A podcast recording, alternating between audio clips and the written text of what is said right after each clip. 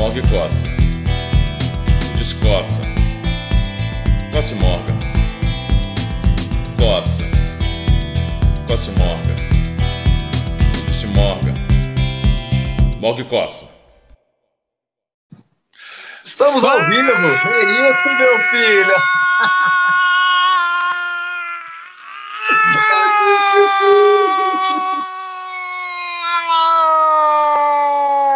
Fala, Pablo Costa!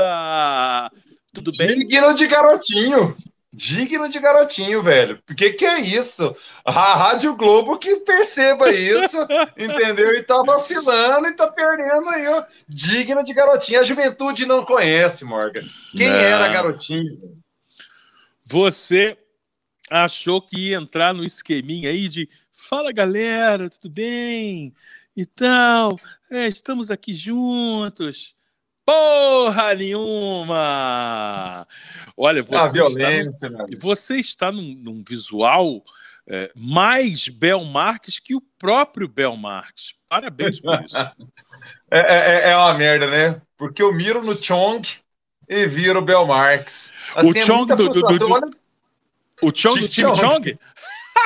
Aí você mira numa coisa e atinge. Aí você vê que assim a vida é uma merda mesmo, sabe? Assim, Você mira no Chong, que não, convenhamos, não é uma ambição muito ousada. Eu não tô mirando no Johnny Depp, eu não tô mirando em algo assim, nossa, que chute! O cara tentou o gol do Pelé, não, velho. Tô tentando um gol de Obina.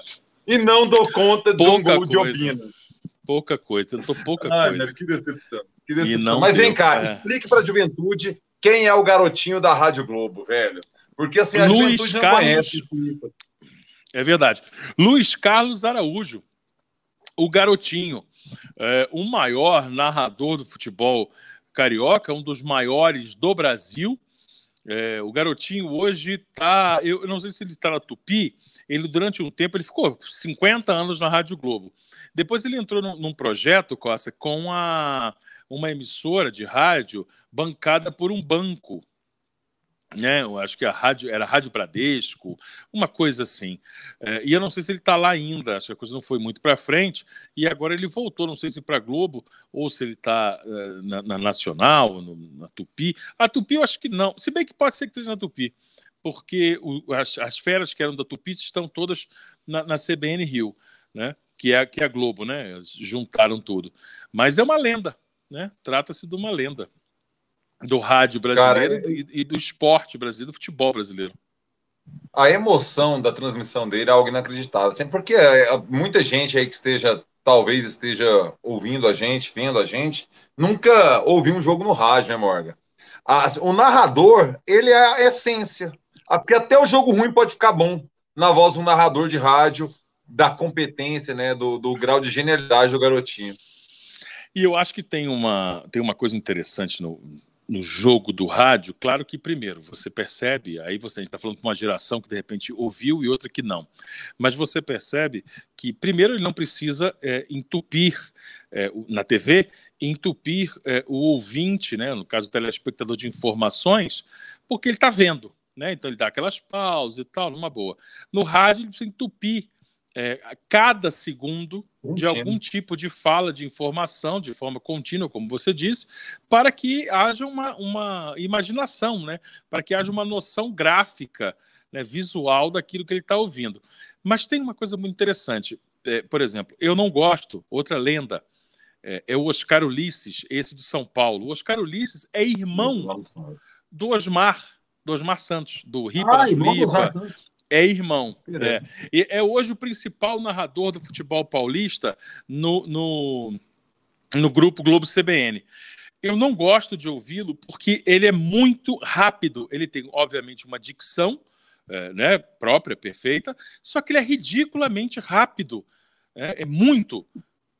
Acaba atropelando sua capacidade de pensar. Entendeu? É uma coisa interessante, como de repente você, você ter o, ser rápido conseguir produzir. Você imagina o talento que ele não tem de produzir é, mensagens né, sonoras é, através de imagens, né, no, no intuito de transformá-las em imagem na cabeça do ouvinte. Só que é, talvez seja mais rápido que nós possamos, ou que eu, particularmente, seja capaz de, de produzir. Mas ele tem Oscar Ulisses, irmão do lendário Osmar Santos. Você ouve podcast dobrado? Você consegue ouvir dobrado? O que, que eu ouvi dobrado? Tipo, na velocidade dobrada, quando você dobra a velocidade, o cara fala duas vezes mais rápido. Ou vídeo de YouTube no dobrado, você assiste? Não, por que, Ou- que eu faria informação- isso, gente? Ah, não, é porque eu faço. Então, assim, talvez eu consiga. Eu sou muito, meu ouvido é muito acostumado a dobrar. Eu sou moldado a ratos de porão, né? Então, assim, é tanta palavra por segundo que o meu ouvido ele adaptou. Eu ouço podcast, todo vídeo de YouTube que eu assisto, a exceção de live, é no dobrado. Trrr, o cara vai falando, você já vai captando os treinos. Mas calma aí, vamos parar aqui, porque a gente já tá assim. Ah, mas que sacanagem! Não, mas. coisas que precisam ser ditas. Ah, Não, não, duas coisas queria ditas. dizer. Primeiro, a promoção. Se você não sabe qual a promoção, saiba agora, porque já tem gente falando aqui. Talvez já tenhamos até vencedor, eu não acompanhei, porque o papo estava bom. Mas eu vou olhar aqui agora. Vá lá no nosso podcast agora. Está em vários tocadores. O mais popular deles, naturalmente, é o Spotify. Morgue Costa. Siga. Primeira coisa a fazer é seguir a gente lá no, no, no seu tocador aí. Google Cast, no Anchor, no- sei lá, o que você usar, velho e você vai ouvir a vinheta que abre o programa. É rapidinho, você vai lá, vai seguir a gente, ouvir a vinheta e falar qual a referência estética que usamos. Na verdade, usamos. O Morgantini usou e eu Usamos, saquei usamos. do, da vinheta. Nove e meia, meia hora a gente vai dar uma dica. Se ninguém descobrir até nove e meia, a gente vai dar uma dica. Se ninguém descobrir até as 10, a gente dá uma segunda dica. A Se segunda der dica. as duas horas de live e ninguém acertar, Não, Eu nem sei o que 10 vai e meia, dá- 10 e meia, 10 e meia, vem a derradeira dica. Porque basta falar o nome de uma música. É, ah, é. 10 e meia acaba com a conversa. A dica final. Então, 10 e meia, a gente vai falar. Quem, quem falar primeiro é, vai Quem levar. for mais Quem vai ficar- rápido aqui do chat. E por falar em chat, olha, Opa! agora a gente vai entrar na vibe do youtuber Tem- completo. Peraí, peraí, peraí. Superchatas. Tem uma novidade. Para quem estava acompanhando a gente é, é, semana passada lá no meu canal, eu ainda não consigo fazer a tal, a tal da monetização super chat. Aqui eu quero estrear. Eu, eu quero estrear essa novidade. com nós. Eu- não, eu quero um dinheirinho. Eu quero um dinheirinho que vai para conta do Pablo Costa, mas tudo bem, depois ele me passa, né? Eu vou anotando aqui. Não, eu, eu eu já marquei do primeiro lá, tá tudo certinho. A contabilidade, tá tudo- o Excel não mente. Eu já marquei aquele primeiro superchat lá, tá tudo ok já. já, já Eu parei. fiquei sabendo que você editou a parte que tinha repasse de grana corta. Então o cara tava dando opinião assim. Olha, mas eu acho que é isso aí. Mas ué, que é editor, porra? Mas o chu- superchat está comendo solto aí. Ah, mas é isso. Ah, pedir pro pessoal, agora está no, no começo ainda, estou chegando, falar para ir lá curtir o nosso canal, todo mundo está aqui no Coça.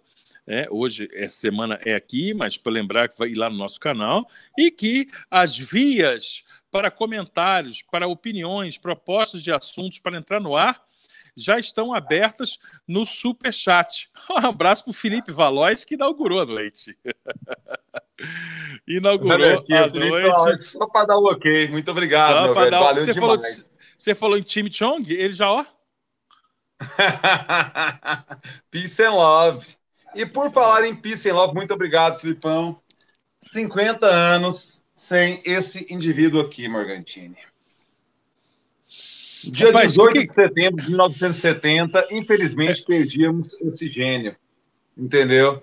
Com 27 anos, foi encontrado morto em Londres, Morgan. No quarto da namorada dele. Ele estava no hotel com a namorada, uma fotógrafa alemã. Mônica, alguma coisa, sobrenome alemão, ah, me esqueci do sobrenome dela agora. É, ele foi encontrado sufocado pelo próprio vômito, Mr. Jimi Hendrix. Infelizmente, partiu muito jovem, tinha muita lenha para queimar. O último show que ele tinha feito, como é que foi a circunstância da morte dele? Ele estava lá em Londres, depois numa turnê europeia. O Billy Cox, que era baixista dele, quando ele estava naquela transição da Jimi Hendrix Experience para Band of Gypsies, o Billy Cox, um negão, era baixista dele. Eles estavam na turnê na Europa, fizeram alguns shows na Holanda, alguns shows na Bélgica e tinham ido para a Inglaterra, onde teriam algumas, algumas apresentações. O Billy Cox surtou, Morgan, e teve uma crise nervosa. E voltou para os Estados Unidos e o, o Jimmy e o, e o Batera, que era o Mitch Mitchell ainda, ficaram por lá em Londres, meio sem ter o que fazer. Ele colou no Eric Burdon, vocalista do Animals, e foi para lá fazer uns shows com ele e tal, não sei o quê. A última apresentação dele foi com o Eric Burdon. quando ele já estava na. O Eric Burdon, aquela fase de transição do Animals para o funk, quando ele faz o War, ele se liga em Soul Music e tudo mais. O Hendrix mandou muito mal, mandou um show ruim, estava tímido, usou alguns truques para disfarçar a sua, seus erros ali, seus vacilos. Essa é a fala do Eric Burdon, o Eric Burdon que conta isso.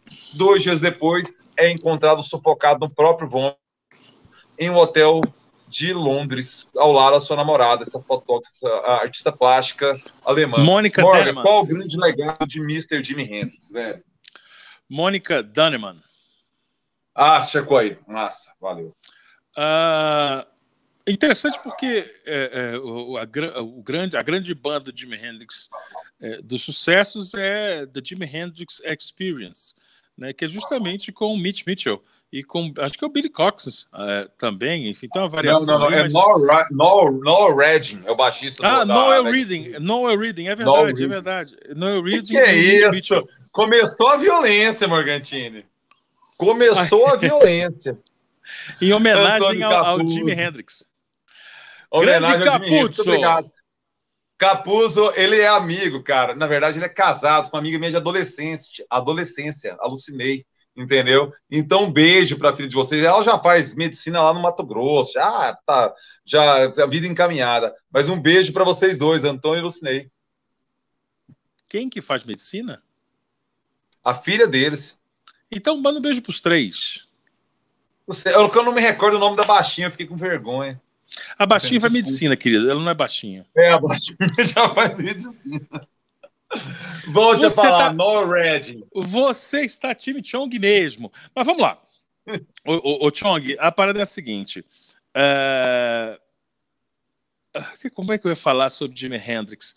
Bom, a primeira coisa que eu penso dessa galera toda, dos 27 anos, e essa turma dos anos 70, é que eles estão quase chegando ao dobro do tempo é, que eles tiveram de vida, mortos. Né? Os 50 anos de morte de Jimi Hendrix para alguém que viveu 27. É né? muito interessante isso. Esse ano também fez ou faz é, da Jane Joplin. Aliás, eu acho que esse mês, porque está saindo um livro sobre ela, um, um, um, uma biografia dela da, da Janis Joplin. E também esse ano, o ano que vem, é, porque 71, acho que é o do, o do Jim Morrison. Mas James Marshall Hendrix é, é difícil, né, cara? Eu não sei porque eu me lembro a primeira vez que, que eu ouvi esse cara. É, é sabe aquelas coisas das primeiras vezes? Primeira vez que você fez isso, primeira vez que você bebeu água, primeira vez que você transou, primeira vez que você bateu punheta, primeira vez que você gozou, primeira vez que que você viu o sol nascer, né? Que você ficou acordado a noite inteira, primeira vez que você chegou depois da meia-noite em casa. Essas coisas de criança, infância, adolescência, vida adulta, né? A primeira vez que você dormiu sozinho, uh, fora da casa dos seus pais, tendo seu próprio, próprio lar. E eu tenho isso com o Jimi Hendrix, e foi justamente aquele álbum de capa é, meio, meio rosa, que na verdade foi um CD do Jimi Hendrix Experience, né, que era o Noel Redding, como você lembrou muito bem, e o Mitch Mitchell, que se eu não me engano, se não morreu esses dias, ele está vivo ainda. É, alguns desses caras aí, não sei se o Mitch Mitchell ou o Billy Cox, mas é, tem, mas, é, mas uh, que, que é, é, um, é, é, é uma coisa absurda. Uh, não sei se é óbvio que eu vou falar, mas a total desconectividade que existe entre a harmonia é, entre a execução da voz e a execução é, da harmonia da guitarra. Né? Jimi Hendrix conseguia fazer isso, ele conseguia pensar de forma completamente diferente e fazer isso se casar de um jeito incrível. Né? Inventou um conceito, um jeito de tocar guitarra. É, quando de repente um jovem guitarrista, estudante, fã de rock, ouve Jimi Hendrix não vê nada demais, é porque na verdade tudo que ele não vê de nada demais é porque todas as gerações que vieram depois de Jimi Hendrix copiaram aquilo e fizeram exatamente o que Jimi Hendrix inventou. Né? É como se você, é, por exemplo, você quer um exemplo interessante? É, eu tenho conhecido que, conhecidos que gostam de né, sitcom, comédias e tal, e fala, você sabe, cara, eu vejo Seinfeld, eu não vejo nada demais no Seinfeld. Eu falei, claro que não. Porque você consumiu todas as séries que vieram depois e chuparam o Seinfeld inteiro. Todas que chuparam o Kramer, o Seinfeld, o George, Constanza. Claro que você não vai ver nada demais. Você tinha que estar lá na época para ver. Né? A inovação está ali. Jimi Hendrix é, uma, é um acontecimento. E aí tem aquela teoria da conspiração, não sei se você sabe, né? Que é aquela teoria maluca que diz que ele foi morto. é, ele teria sido morto por, né, pelo governo americano diante da, da, da, é, dos levantes que ele estaria fazendo nas tensões é, naquela época, dos anos 70, a forma como ele se dialogava com os jovens e tal. Então há essa conversa. Não sei se você chegou a ouvir sobre isso, mas existe esta conversa. E existe também sobre, sobre, sobre o Jim Morrison e tal. É, a, a, conspiração, ela sempre está, ela fica envolvendo, né, a aura desses artistas mortos jovens, né? O Elvis até hoje, né, cara, tem as conversas, o do Michael Jackson, a, do Jim Morrison, porque a, compõe, né, cara, algum tipo de de mística mesmo envolvendo essas pessoas, né? O Kurt Cobain, ah, será que se matou? Será que a Kurt tem uma, uma, uma conspiraçãozinha sobre esses caras vende mais, né? Então isso é importante para a é. indústria. O que é interessante sobre, sobre o Kurt Cobain, do jeito que você, né, trazendo o exemplo que você, que você é, é, é citou, é que ele é, fisiologicamente morreria de, de overdose se não tivesse dado tiro, né? Porque a quantidade de heroína que ele havia consumido era para derrubar um, um, mamute da África subsaariana, né? E, e, então assim era uma questão de tempo mesmo para bater o negócio. Mas o Jimi Hendrix, qual que é o, a grande canção do Jimi Hendrix para você? A, a, minha é óbvio, eu já vou dizer a minha, porque a minha, como eu disse, como é essa coisa que é inaugural, né, eu lembro de ouvir Hey Joe e fala assim: o que, que é isso? Né? Não é a minha música preferida do Jimi Hendrix. Uhum. Hoje não, claro. É a do seu Mas, coração, né? É como coração. foi inaugural? É, foi inaugural. Por exemplo, eu lembro onde eu estava quando aconteceu o 11 de setembro. Eu lembro como aconteceu quando eu dormi, é, é, como eu te disse, na minha casa, pela primeira vez, fora da casa dos meus pais. Essas experiências fundantes da nossa vida, o Jimi Hendrix fez isso. Eu lembro a primeira vez que eu vi Stairway to Heaven. Né? Então, Hey Joe foi um negócio, eu falei, o que está acontecendo? Que porra é essa? E aí eu sabia que a minha vida não ia ser mais a mesma. Vamos lá, velho. É, primeiro, pedi para vocês ir lá e ouvir, ir lá e ouvir a vinheta. Ninguém acertou até agora. Vocês estão muito vacilões, cara. Tá muito na cara a referência. Vai lá no podcast agora, ouve a vinhetinha, cara, é 10 segundos. Siga a gente lá no canal de podcast e volte para cá. E, claro, vocês têm mais 13 minutos para acertar qual que é a referência estética daquela vinheta. E aí você vai ganhar uma Lola, velho. Né? Porque uma Lola, talvez, depende do preço, tem que mandar até um kit, dependendo. Mandar um kit, mandar um kit. Um kit. Não, você já vai prometendo, você, oh, é mão solta é, tá, é porque tá ficando difícil. Eu vou, aliás, falando nisso, mandar um abraço para Lola, que está patrocinando é, é, a minha, o meu leve alcoolismo. Né? Hoje eu estou tomando uma All Together on tap, né? uma All Together no chopp aí da Lola. Inclusive, a Lola que entrega em casa, você sabe, né? Só você ligar lá, ele entrega em casa. O próprio Henrique Augusto vai entregar. Agora é, é, agora, inclusive, agora, right? Você pedir agora é. o Henrique aliás, Augusto. Aliás, só de sacanagem você devia pedir agora, só para ele se lascar, sair de casa e te entregar. Mas deixa eu te falar uma coisa: o Pedro Novaes está nos acompanhando aqui e disse que eu sou o Diego Ribas com 40 quilos a mais. Não, eu acho Esse que há menos o Diego Ribas, o tanto de bola que ele perdeu nessa última quinta-feira, eu acho que na verdade tá 40 não, quilos a mais do Não, não, não vamos falar, assim, não. não. o Diego falar, Ribas, pelo amor de Deus. Não, vamos não, falar, não. não. falar. Pela que comparação ruim, não vai. Deixa Porra, eu. é, assunto ruim, assunto ruim. Deixa eu falar aqui. É, o, o Antônio Capuzo, nosso amigo Antônio Capuzo, você acabou de falar dele, ele mandou uma pergunta, ele mandou, um, na verdade, um. um, um Mas calma aí, que... calma aí, calma aí, calma aí, então, calma aí. Calma, calma, calma. Eu não vou. Calma. Ele vai jogar bola bola pro outro lado. Eu não vou jogar bola pro outro lado. Eu estou falando que tem um assunto dele e eu vou dizer que nós já vimos, vamos falar sobre esse assunto, Antônio Capuzzo, fique por dentro.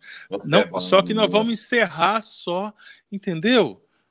Alguém tem que ser. O que me espanta é ser eu, mas alguém tem que ser maduro e sensato nessa conversa. O que me chateia é, ter, é eu ter que fazer esse papel. Essa é a responsa. É, é, porque é ridículo, né? Eu falo assim: olha, agora é o Morgantini quem vai organizar aí o evento. Porra, aí você tá brincando, né? O evento acabou. Nem, é, Jimi Hendrix, vai vencer a história de Jimi Hendrix ou não? Vamos lá, é, Jimi Hendrix. Então vamos lá, vocês vão ouvir lá a vinheta lá e vir aqui falar, beleza? Tem mais 12, 9 minutos para a primeira dica. Então, vocês estão perdendo. Eu acho que é o seguinte: quem acertar agora ganha três Lola. Olha aqui, cria uma regra agora. Se o cara ficar na primeira dica, ele perde uma Lola, e depois na última dica é só uma Lola. Ah, Como é que é? Também, né? Como é que é? É, é porque assim, três Lolas se o cara acertar agora. E se o, então, perde uma Lola, o cara não acertar, e depois é só isso aqui. Aí fica uma Lola só. É, só uma Lola. Só uma Lola. Vamos lá, velho. Coloque aí sua opinião e mandem o superchat modesto, humilde para nós, por favor. É... 27 anos, Clube dos 27. Você pega até os recentes, a Amy Winehouse, o Kurt Cobain, Começa o trio clássico ali. A Amy Winehouse e o Kurt Cobain, os Não. mais recentes, né? Não, começa Mas o trio com clássico. Ah, agora os você 27. Pegou. Eu, é fácil. Eu não sei se é a James. Não, Brian Jones, os Rolling Stones. Não é? Qual Boa é lembrança. Robert Johnson, querido, morreu com 27 anos. Ah, não, não lembraria. Não, não, não o, inventor do, o inventor do blues, como nós o conhecemos, né? o 12 Bar Blues, o blues das, das, dos 12 compassos, que é o clássico que deu, que deu origem ao rock and roll, o pai musical né, da, da, do compasso musical do rock, logo do blues, né, do blues, logo do rock, é Robert Johnson. Ele morreu com 27 anos. Não sabia, velho. Não sabia. E assim, ó, ouçam, ouçam Robert, ouçam, ouçam, ouçam Robert Johnson, cara. Vale muito a pena, cara. É muita verdade ali. É, é, é, é do mesmo padrão de ouvir Noel Rosa, saca? Assim, é a essência de algo. É um criador, assim, no auge, assim, Robert Johnson é Noel Rosa, é, são fundadores, né? São pessoas muito relevantes. Vamos lá, Clube dos 27. Noel Rosa. Todos, rapidinho, Noel Rosa que morreu no ano em que ah, faria é 27, morreu com 26. Ah, no morreu com 26, bateu na trave. Mas é mole, é Bateu na trave, né, Rosa? Não, não é possível, não, não é possível, cara. Aí seria demais. O que acontece, Morgan? Todos esses, a gente sabia que ia morrer, cara. Tava vendo. A Amy Winehouse, que já era na época do Twitter, cara, eu já entrava, se eu visse ela no trend top, eu achava que ela tinha morrido. Porque eu tava num processo de, de degradação pública, saca? Da, da sua imagem, da sua saúde e tudo mais. A mesma coisa com o Jim Morrison, a mesma coisa com o, a James Joplin, a mesma coisa com o Kurt Cobain, com o Jimi Hendrix, não. Ele tava saudávelzão. Cheguei, tá bom, do que vou falar mal? Vamos falar mal do que a gente tiver afim de falar mal, cara. Mande é, a pauta. Porque o áudio tá bom. Ah, eu, eu, eu, não consigo ler nunca, eu sou muito cego agora. Áudio é tá porque bom. ele fala que é, ele estava reclamando do, do meu áudio. Mal. Ah, entendi, João Paulo. E aí depois velho. o seu áudio, para não ficar atrás, ficou bom. Ele falou: do que, que eu vou falar mal? Eu falei: ah, vamos inventar uma razão para você falar mal, né? Uhum. Mas o Jimmy estava bem, é certo que estava chapando dia sim, dia também. Não, cara, mas ele, é, é, todo mundo chapava, né, velho? Assim, imagine que o Ozzy, o Kate Richards, era meio que a vibe do, da rapaziada, né, cara? Assim, o povo era violento, não é, não é um baseado final de semana igual esses hip hop de hoje, não. Os caras se acham o auge da agressão porque trepou com uma grupo e fumou um baseado. E ele se acha assim, nossa, eu sou doidão. Doidão pra juventude. Aqui você não, você estava. É, eu, eu comentei com você, eu, eu ouvi a nossa, o nosso podcast, né? Está lá no Spotify, recomendo a todos. Né, já estamos na terceira, é, terceiro episódio, terceira edição. É, e eu ouvi, né? O interessante é isso. Eu coloco no carro, por exemplo, tanto numa viagem, para outro lugar, eu vou ouvindo. É, e lá a gente fala sobre. Você falou sobre o documentário, o filme Yuka, que fala sobre a história do, do Marcelo Yuka e também do, do Marcelo Falcão, de quando ele fala sobre Jay-Z e, e, e, os rappers e tal, e marca. E aí, você falando isso agora sobre essa galera de, de, dos anos 60, 70, né? Você imagina se esse pessoal. É a mesma comparação que eu fiz daquele negócio do sertanejo para os artistas da MPB. Você tá, qual que é o ramo de negócios, de investimento do Caetano, do Chico? Nenhum. Os caras são artistas e vivem disso. Né? Ao passo que você pega sertanejo, o cara lança marca de de, de cigarro, de cerveja, de cachaça, marca de. Eh, tem fazenda, tem a carne, tem o boi, ele não sei o quê, ele investe agora, ele faz não sei o quê. Enfim, o cara vira um empresário em que a música é só mais um negócio. E aí eu fico pensando, É, você imagina essa gente do rock and roll, esses, esses dinossaurões do rock and roll, alguém chegando para um Ozzy Osbourne, Pablo Costa, falando assim: escuta, é melhor você maneirar um pouco, porque talvez comprometa um pouco a marca é, Black Sabbath diante da. Cara, ele usar o cara de morcego, né? No palco. Ele não ia dar nem ideia. Assim, ele não ia dar é. ideia, cara. Ele ia então... seguir ele já fazendo a mesma coisa que estivesse fazendo. Se ele estivesse cagando, se ele estivesse lendo o jornal, você, assim, ah, beleza. Ele ia concordar e ia, ia seguir o jogo. Então, isso só reforça a ideia é, de que essa gente que fica pensando na própria carreira como, um, como uma empresa, como um, uma grande marca, estilo Apple e Coca-Cola, tem mais é que se fuder, meu irmão. Entendeu? É, a, a, a, a, questão que você, a questão que você colocou no seu passado era: olha, entre, os dois estão certos, entre ser Jay-Z e ser Rage Against. Olha, não, dá para ser Rage Against, seguir Rage Against e ser, e ser rico com Rage Against. Não, mas eu, eu, acho não. que os tempos são outros, seu Morgan. Mas, eu, eu acho que você está alinhando você. uma coisa. Então eu vou falar para você agora. É, eu sou um músico eternamente. Eu, eu espero, aliás, espero que se tiver uma lápide um dia, é, eu quero ser aqui jaz um músico frustrado. Henrique Morgantini, 24 de fevereiro de 78, tal, tal, e no final. Qual a melhor frustrado. frase lapidar que você já ouviu na vida? Qual a melhor pois frase é. lapidar? Essa é um bom assunto, mas eu vou botar lá. Por enquanto é. Eu tenho, eu tenho uma pronta. Não, eu tenho uma pronta. A, a, minha é, a minha, a minha é. Foi bom, mas podia ter sido melhor. Né? Que a vida é meio superestimada. Né? Foi bom, mas podia ter sido melhor. Mas agora que aqui eu pensei é músico frustrado. E eu vou te falar uma coisa. Não tem coisa que eu desejasse mais do que fazer sucesso, viver, de viver, viver de música. E aí, é quando eu, quando eu ganhasse dinheiro com, a, com aquilo que eu estou exprimindo, com aquilo que eu estou tirando de mim sob forma de arte, eu falo assim: não, agora vamos gerenciar aqui, é, porque eu vou abrir, eu vou lançar uma marca de boné com o meu nome. Ah, Pablo Coça, vai lá na porra da Praça A, pega um botequinho de 5 por 5 compra aquele negócio de tiar sabe aquele negócio que borda na hora? E bota coça bonés, uniformes e bonés. É, e vai fazer tua é marca. Entendeu? Boné coça. Ah, aqui, naquela época uma porra, nós vamos de agora, rapaz. Tem gente que não faz isso. Claro que não, os caras tem, mas não né? Não, tem, ué. Tem, mas fica igual o Vando, assim. É, não vai. Hoje, o Vando do Vila que eu tô falando, o Vando do você Vila. Tá pois é, você tá querendo me dizer que hoje as bandas, todas as bandas têm que lançar suas marquinhas e senão não vira. Música não, não é, é bastante. porque é o que sobrou, velho. O cara, não, o cara não ganha dinheiro com disco hoje. Aí eu tentando um pragmatismo do, do, do negócio mesmo, da vida da pessoa. Porque é o seguinte, esses caras, vamos lá, Robert Plant, Led Zeppelin lá, Motley Crue, Guns N' Roses, que é a última geração dessa extravagância toda, né? Assim, é o Motley Crue, Guns N' Roses, os, últimos dois ícones desse rock, desse perfil da, da 24 Hour Power Party People, né? 24 Hour Party People. Os caras, prrr, festa 24 horas. O que acontece, velho? É, você tinha sempre alguém cuidando do negócio. Nos Rolling Stones, o Mick Jagger para ali em 71, cara, e ele, ele fez a Escola de Economia de Londres, né? Então, você assim, tem uma formação. Ele flertou com o Partido Comunista Inglês, o Mick Jagger. Então, ele tinha uma formação intelectual, ele dá a pirada em quatro ou cinco anos ali e volta para os negócios. O Paul McCartney sempre foi um homem de negócios, entendeu?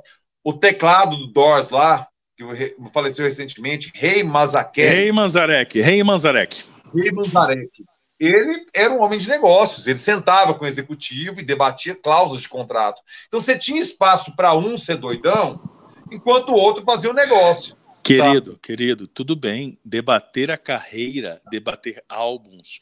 Eu conheço vários exemplos de cantores artistas, músicos, em bandas que romperam contratos porque a gravadora impunha certas cláusulas que consideravam comerciais para a confecção de um álbum, de um, de um trabalho, e o cara falou: não, nisso aí você não toca, você não mexe. Nós temos inúmeros casos de gente que renegou produtores que falaram, eu não quero que você empastele o meu som. Sim. O meu som não vai ficar parecido com todo mundo porque você usa o produtor da moda. Ok, a outra coisa é você achar, não, hoje eu não posso, ou, ou assim, eu vou dar um PT hoje, vou deixar todo mundo ver que eu caí de bêbado porque isso vai fazer bem para a minha carreira. Ou não, Eu não vou associar o meu nome às drogas, porque. Mas não tinha rede social, né, Bob? Ah, cara, mundo. para com isso. O dia tá... Era outro mundo, cara. dia Você tá hoje querendo. é, Você tá idealizando uma Tô falando de rapaziada. agora. Não, então tá bom. Todas as bandas de rock and roll, todos os artistas. Por exemplo, é, o, o, o, o- aquele cara que é louco em Nirvana, fez uma live do Nirvana, o, o Malone, Post Malone. O Post Malone Ah. fica. Ele, ele fica pensando na marquinha dele, igual essa porra desse Sim. Jay-Z. É, é, é, Ele tá lá. o Pode entrar Snoop. Dogg. o- não, Demais, demais. Esses caras é tudo business. Cara, entra no, no Instagram agora do Post Malone. Agora. Eu, eu nem sei, velho. Olha, não sei, não. Entra no Instagram agora. Hum. Vê se não tem uma selfie patrocinada aqui. Assim, não tem um, um, um publi. Entendeu? Do Post Não, Malone. mas- Vai ter um não. publi. publi, ele ganha. Chefe, eu não tô falando do cara não fazer propaganda. Eu tô falando dele daquilo Eu não que tô entendendo o ponto, Lan- então. Eu não tô entendendo você- qual é o ponto. Você que lançou a confusão, que a marca é do cara, que tudo é do cara. Por exemplo, aquele, o exemplo que, que, que o Marcelo Falcão fala no filme: é, o discurso pode ser MST, mas o boné tem que ser da marquinha nossa, tem que ser um negócio comercial. que- Você está vendendo sua alma ao diabo, querido. Vamos lá, não interessa eu você entendo é o argumento artista. do cara. Você não entende o argumento dele, você acha que é inválido o argumento dele, então, assim, só para deixar claro. Você acha que esse argumento é inválido? Porque eu, acho válido. Eu vou falar só uma coisa, e aí você pode aplicar isso que eu vou falar. É, é um, é um- como é um axioma, como é algo fechado, você vai encaixar ele para tudo. Eu acho que você vende é, tudo que você fizer para ganhar dinheiro.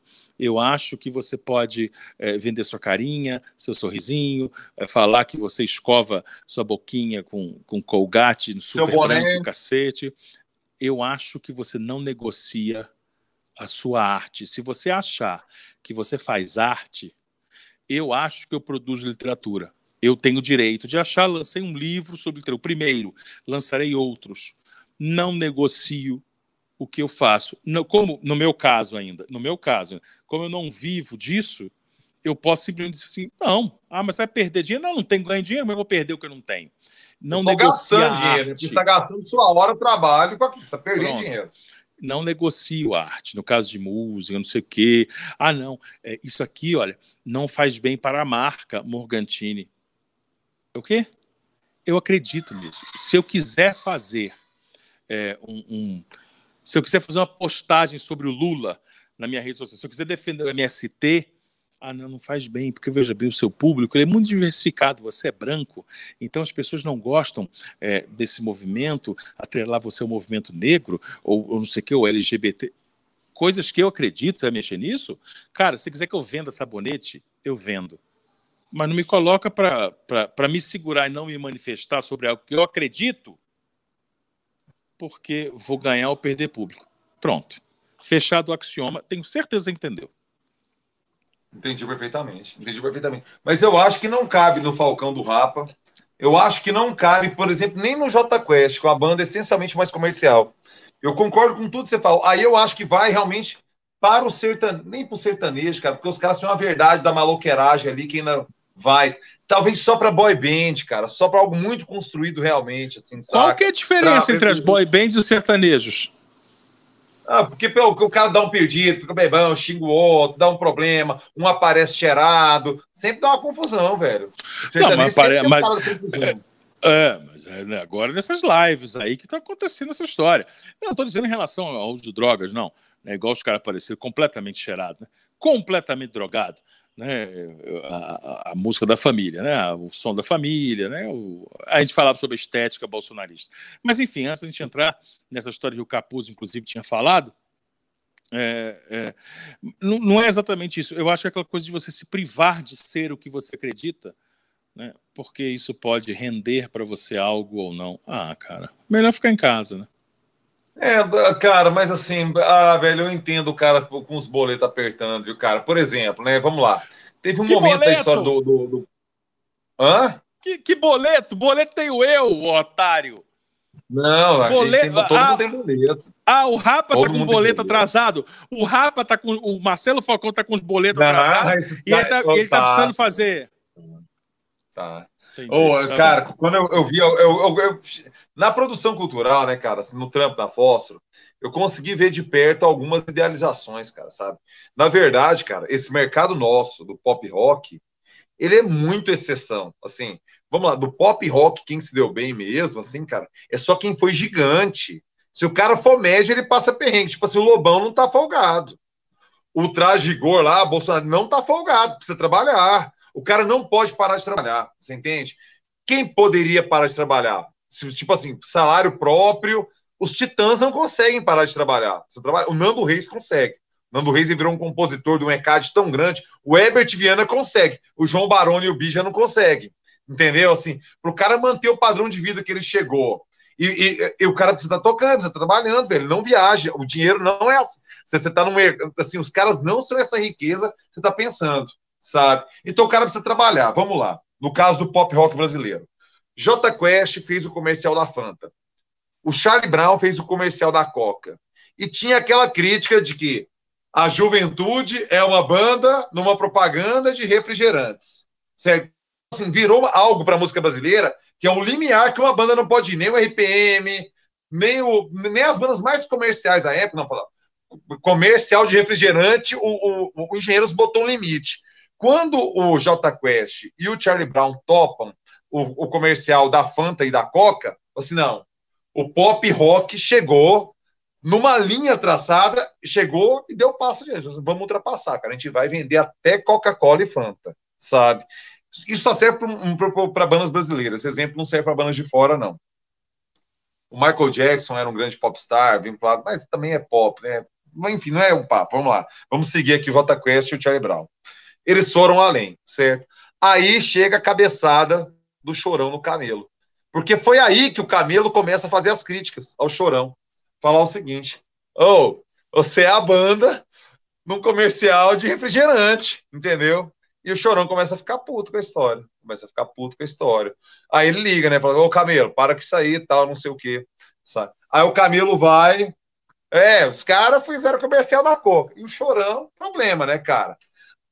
Sempre com muito problema, muita droga na cabeça, desgraça, né? Eles topam lá no, no, no aeroporto, né? Aí o Chorão vai intimar, e o Chorão intimava todo mundo, cara. O Chorão intimou o João Gordo, o Raspa falou. Tipo, você falou mal do Charlie Brown, ele intimava. É, Sempre o Chorão é meio chato pra caralho, não era assim, né? Ah, Deus sim, uma pessoa muito difícil. velho, o que ele fez com os caras da banda no palco, velho? Olha o que, que ele fez com, com o Champion. É. O cara humilha o outro no palco. É, é, aquele tipo de treta toda banda tem, cara, mas é no camarim, é no hotel, é, é no estúdio. Não é no palco, velho, aquela treta. Aí vai. Chega, ah. século Los Hermanos, aeroporto de Fortaleza, o chorão. Ele vai intimar o Marcelo Camelo, os caras tudo cerca ele.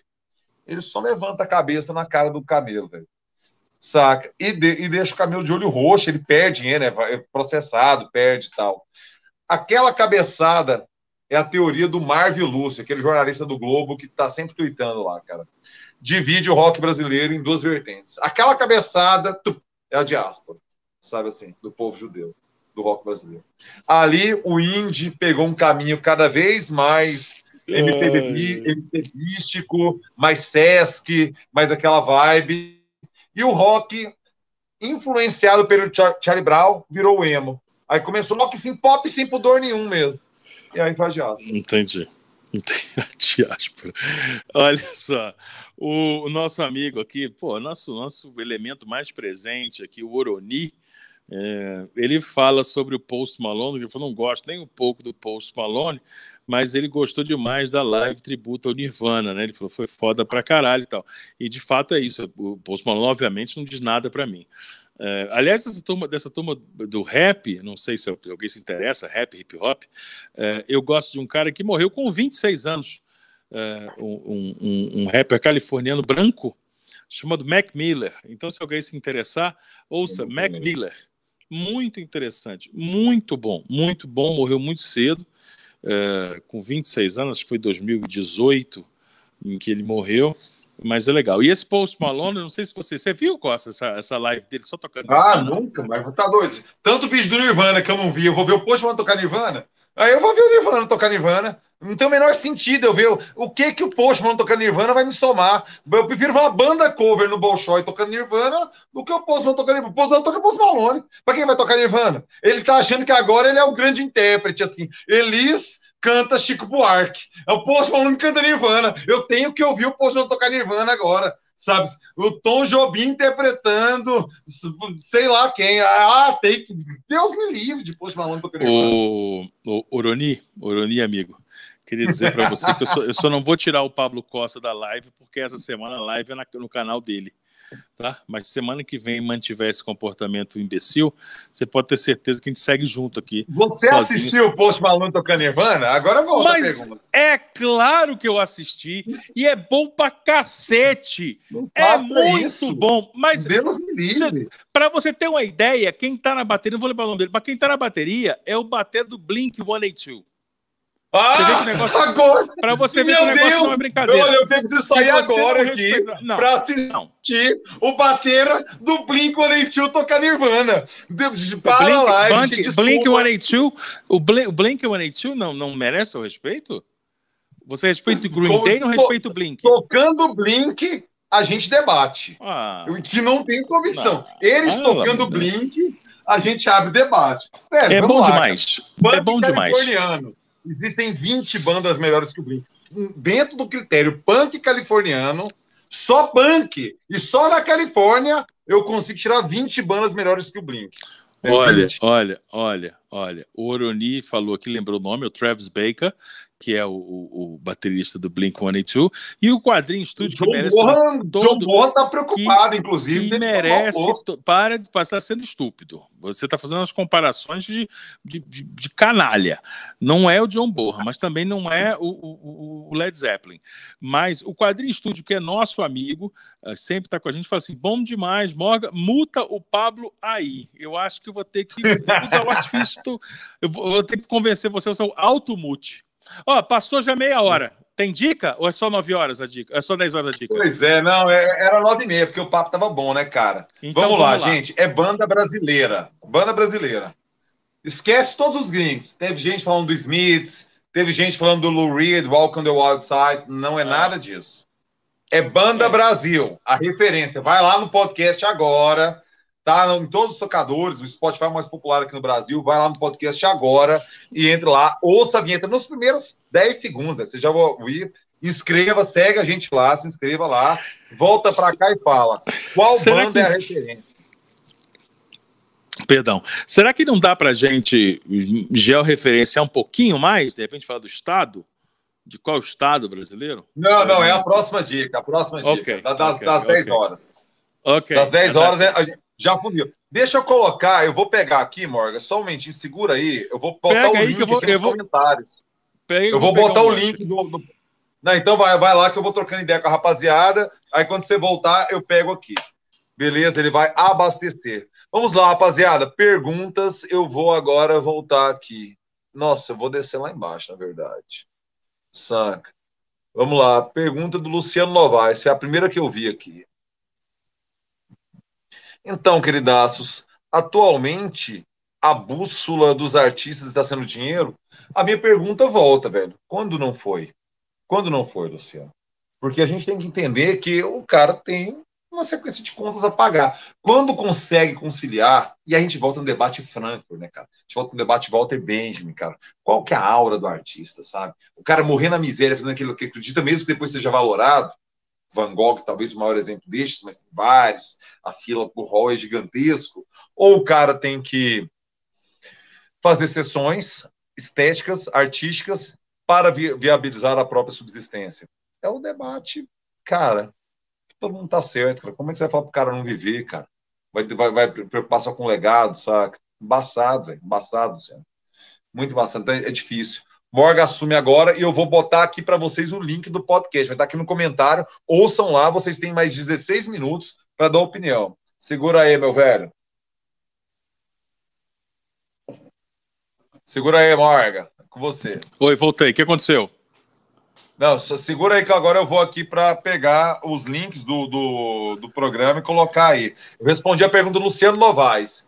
Ele já, já falei, se você quiser responder outro aí, cara, ajude. Eu não vi, entrou aqui, ouvido. entrou no ar. Tá, você... sim, sim. Aqui não está aparecendo para mim. Não, não digo, aqui não está aparecendo a pergunta.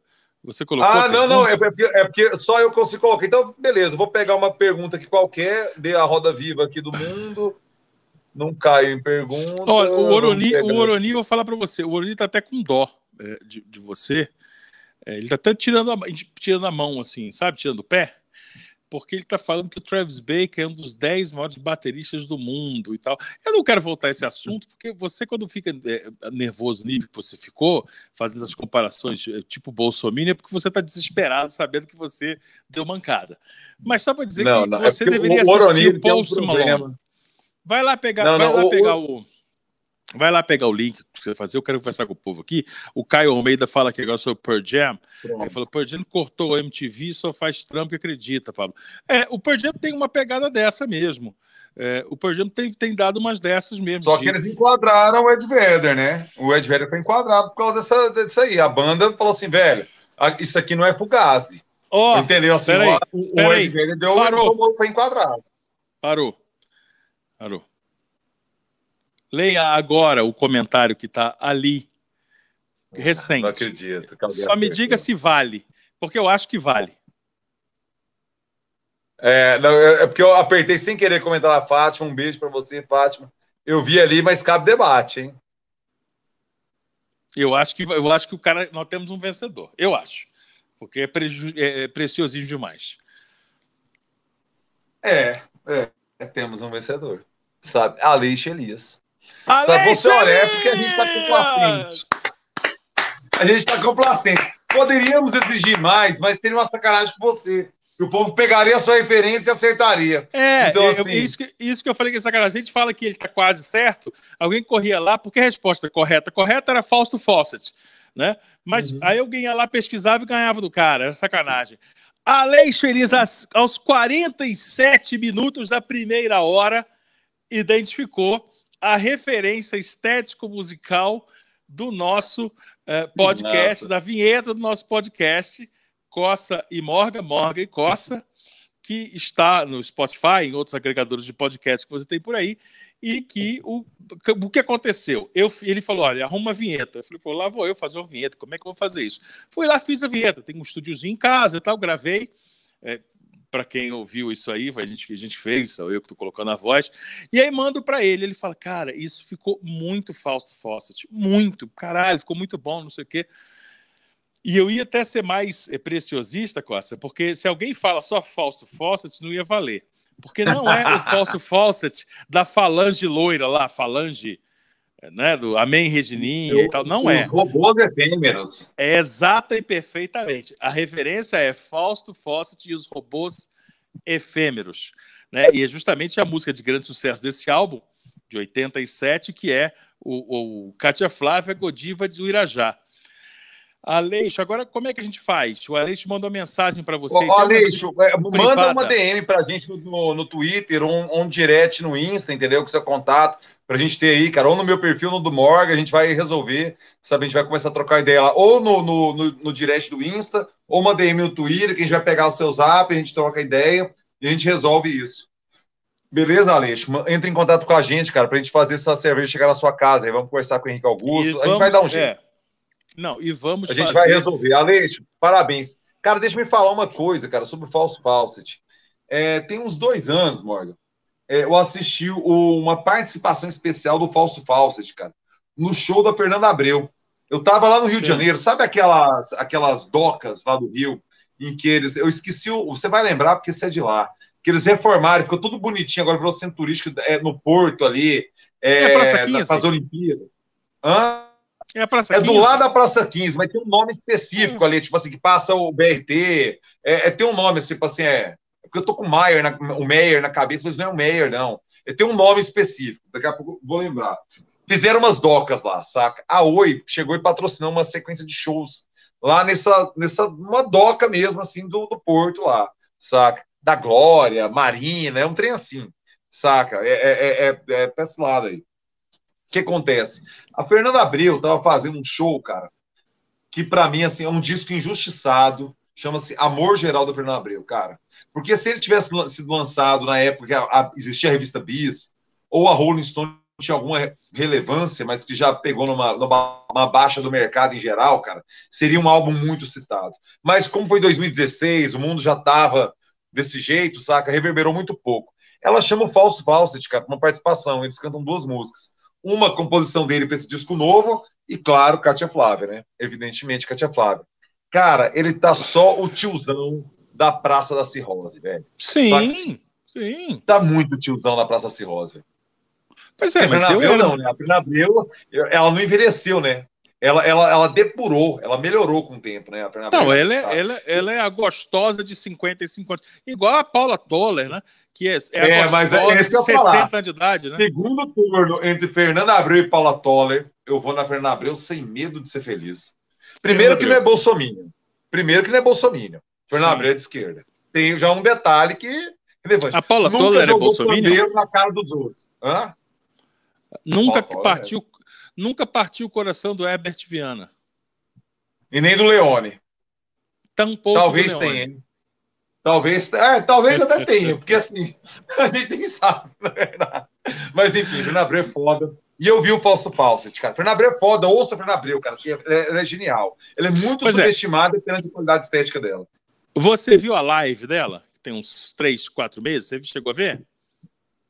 Eu não vejo live, não. Deixa me assumir, eu falo mal todas as lives, porque eu não vejo nenhuma. Aí eu tenho que dar uma. Eu não sei o que falar mal. Eu falei mal pois da é. live do Caetano, eu falei mal da live do Post Malone, eu falei mal da live C3. Da Fernanda eu perdi até argumento falar mal de live. Não, não eu, eu, eu, vejo bem menos do que eu deveria, porque tem, coisa, tem umas coisas que são legais. O do Caetano, claro que eu vi, mas eu vi, eu vi, eu vi o final da live da, da é, da Fernanda Abreu. Vi a via da Marina também. É, foi ah, ótimo, Marina Lima.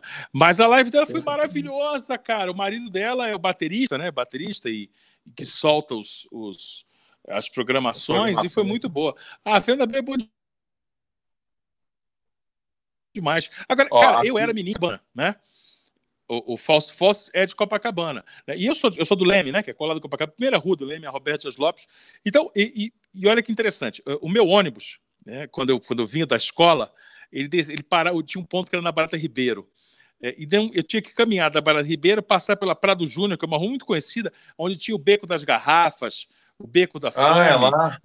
Isso, Mas... exatamente lá. Então eu atravessava a Princesa Isabel e chegava em casa, tinha que fazer esse trajeto.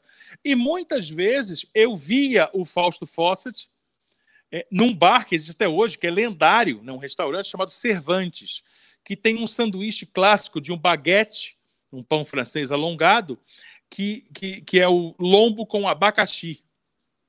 O, o Deve Cervantes, uma delícia, né? É uma delícia. O, o, o Cervantes cruza de um lado para outro.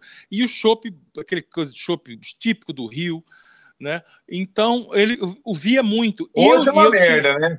Com o paladar que a gente tem hoje é uma merda, mas assim, ah, esse chopp, né? Hoje é uma merda. É, o paladar aí, avançou, é, claro, agora na época claro. o astral era 100%, velho. Né? A gente não tinha, não tinha essa frescuraiada, né? O astral era o total. Exata, exatamente isso. E eu faço, faço, sei lá, devia ter seus 40 é, anos quando eu tinha 12. É exagero. Mas, mas ele é tiozão, ele, ele tem quase 70 anos, cara. Na casa dos 60 ele tá. Entendeu? É, eu é imagino porque ele, ele é mais velho que a rapaziada do B-Rock mesmo. Ele é mais velho que o Ivano Mesquita. O Ivano Mesquita não, porque o Ivano Mesquita é muito conservado, né, cara? É, o Ivano é. Mesquita, é, o suquinho ali conservou o cara. Né? Ele é 60 só. só que o cara tá, tá com 50, né, velho? Mole, assim. O Evandro Messi tá é. muito. A Fernanda, é porque essa rapaziada da Blitz, né, cara? Elas vêm do teatro, elas não foram cheirada, não deram problema. Foi, talvez deu um tirinho ou outro ali, mas não era assim, não engataram no problema mesmo, né, cara? Então você vê assim que. É, e, e ripongaram muito cedo, né, velho? Foram para uma alimentação, foram para o exercício, para o suco. E aí os caras estão entraram, né, entraram no estilo de vida Patrícia Travassos né, do, do Asdrubal trouxe o trombone, etc. Né, dessa vida saudável. O, eu, eu dou uma fuçada aqui, o Fausto Fawcett tem 63 anos, então ele está tá 60, não é? É, mas, mas vai perto. com shape de 70, viu? É vai porque, com shape de é 70, porque o contrário, é porque, é porque o contrário dessa, dessa turma aí que você falou, ele rodou muita estrada de chão. Ele já não tem mais. Ele acelerou, né? De chave, ele, ele, não tem, é, ele não tem mais cópia de chave, não tem mais manual de proprietário, já usou o step, uhum. entendeu? Já não, entendeu? Já não tem mais nenhum adesivo original, é por aí vai. É, é, é o que não quer é dizer que não vai coisa, o cara é muito, é poeta. Né, claro. Não, não, é, o cara é poeta. Ele, ele teve aquela parte dramaturgo, né? Que ele escreveu o texto. E assim, é porque a molecada não lembra, né, cara? Mas nos anos 90, ele virou uma, uma espécie de miele, velho. Do, da nova geração, assim, né, cara? Quando tinha aquelas gatas que dançavam com ele e tal. O Miele, cara, nem, nem dá para explicar o Miele nos tempos de hoje. Vocês entram no, no, no, no Google, no YouTube, vocês vejam o que, que era o Miele. O Falso, o Falso nos anos 90 teve um programa na Bandeirantes, velho.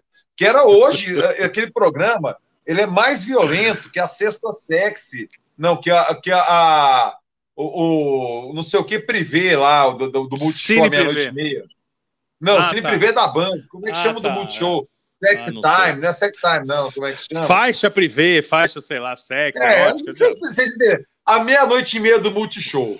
O show do Falso Falso, que passava na Band sábado às 10 da noite, era mais agressivo do que essa faixa semi, semi-erótica, semi-sensual. Eu não sei definir. Soft porn, soft é soft porn. Porn soft porn do Multishow era muito agressivo. E a família brasileira, meu amigo, aceitava essas coisas. O Miele tinha um a programa. A Band sempre é usada, né? O Miele tinha um programa às sextas chamado é, Cocktail. Que cocktail, consistia cocktail. num, consistia num game Aquilo show. lá foi a iniciação da masturbação de uma geração, rapaziada.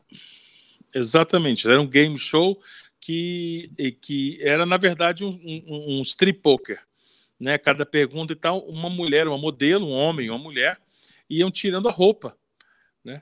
E aí quem acertasse tudo, a mulher ficava nua. E um desses episódios, a mulher teve que tirar toda a roupa e ficou realmente nua. E na hora que ela tirou, que foi aparecer tudo, aquela apreensão de toda uma, como se diz, uma geração de punheteiros de 13 anos, é, a luz apaga, né? Ela se vira, quando vai aparecer uma coisa, a luz se apaga. Deixa eu contar uma coisa. A Eliara, que está aqui a, acompanhando, ela já sabia, porque eu comentei com ela, obviamente, que eu queria falar sobre o Lou Reed brasileiro. A pergunta foi ah, do não foi? É tem umas duas, tem umas duas, semanas. Superchat, uh, perguntas.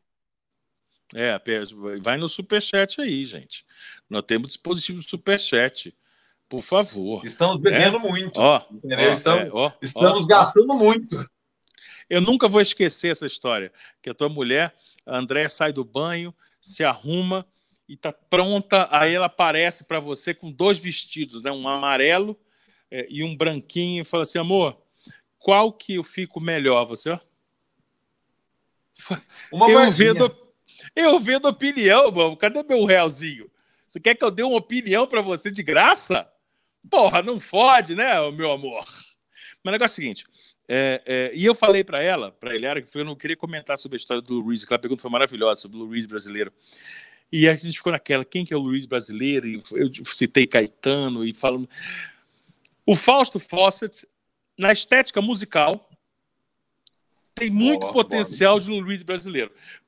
Principalmente boa. pelo cantar falado, o cantar declamado. Se você pegar o básico instinto, sim, né? Mas principalmente, não é? Principalmente, se você pegar os robôs efêmeros, a história que ele conta, é, o tipo de poesia urbana, né? aquilo de retratar Nova York é aquilo de tratar o Rio de Janeiro, de retratar a Zona Sul. Quando acabou a live da semana passada, eu botei para tocar chinesa videomaker para Eliar ouvir. E eu recomendo sempre a todas as pessoas. Essa música é uma das mais sensacionais feitas em língua portuguesa por essa geração dos anos 80. Chinesa Videomaker tem no YouTube. É, então, o Lou Reed tem Cara, muito. Você, você meteu um belo gol aí, velho, Morgan. Você meteu um belo e eu gol, queria falar, cara. eu queria falar aquela na semana passada, só que se eu falo, eu, eu dou a dica da, do nosso Morgue Costa, ah, entendeu? Sim, Aí eu fiquei caladinho, entendi. falei, porra, e agora não queria falar. Aí ele era lembrou o que eu podia falar, é isso mesmo. Cara, porque foi um grande gol, velho. É, é, é, são muitos paralelos que envolvem, sabe? Falta a viadagem, né? Falta a homossexualidade. É, mas, mas, mas, mas o, mas o, o lance. É, mas, mas é Nova York também, né, cara? Não dá para você pegar todos os parâmetros, né, cara? O mais perto é, eu acho que é você fez um puta gol, viu, cara? E outro tamanho, né, cara? Porque aí a arte no Brasil, a gente sempre. Aquela questão da injustiça que eu tava falando, da injustiça, né? Que eu tava falando anteriormente, do. Que às vezes a gente acha que uma pessoa grande não é economicamente falando.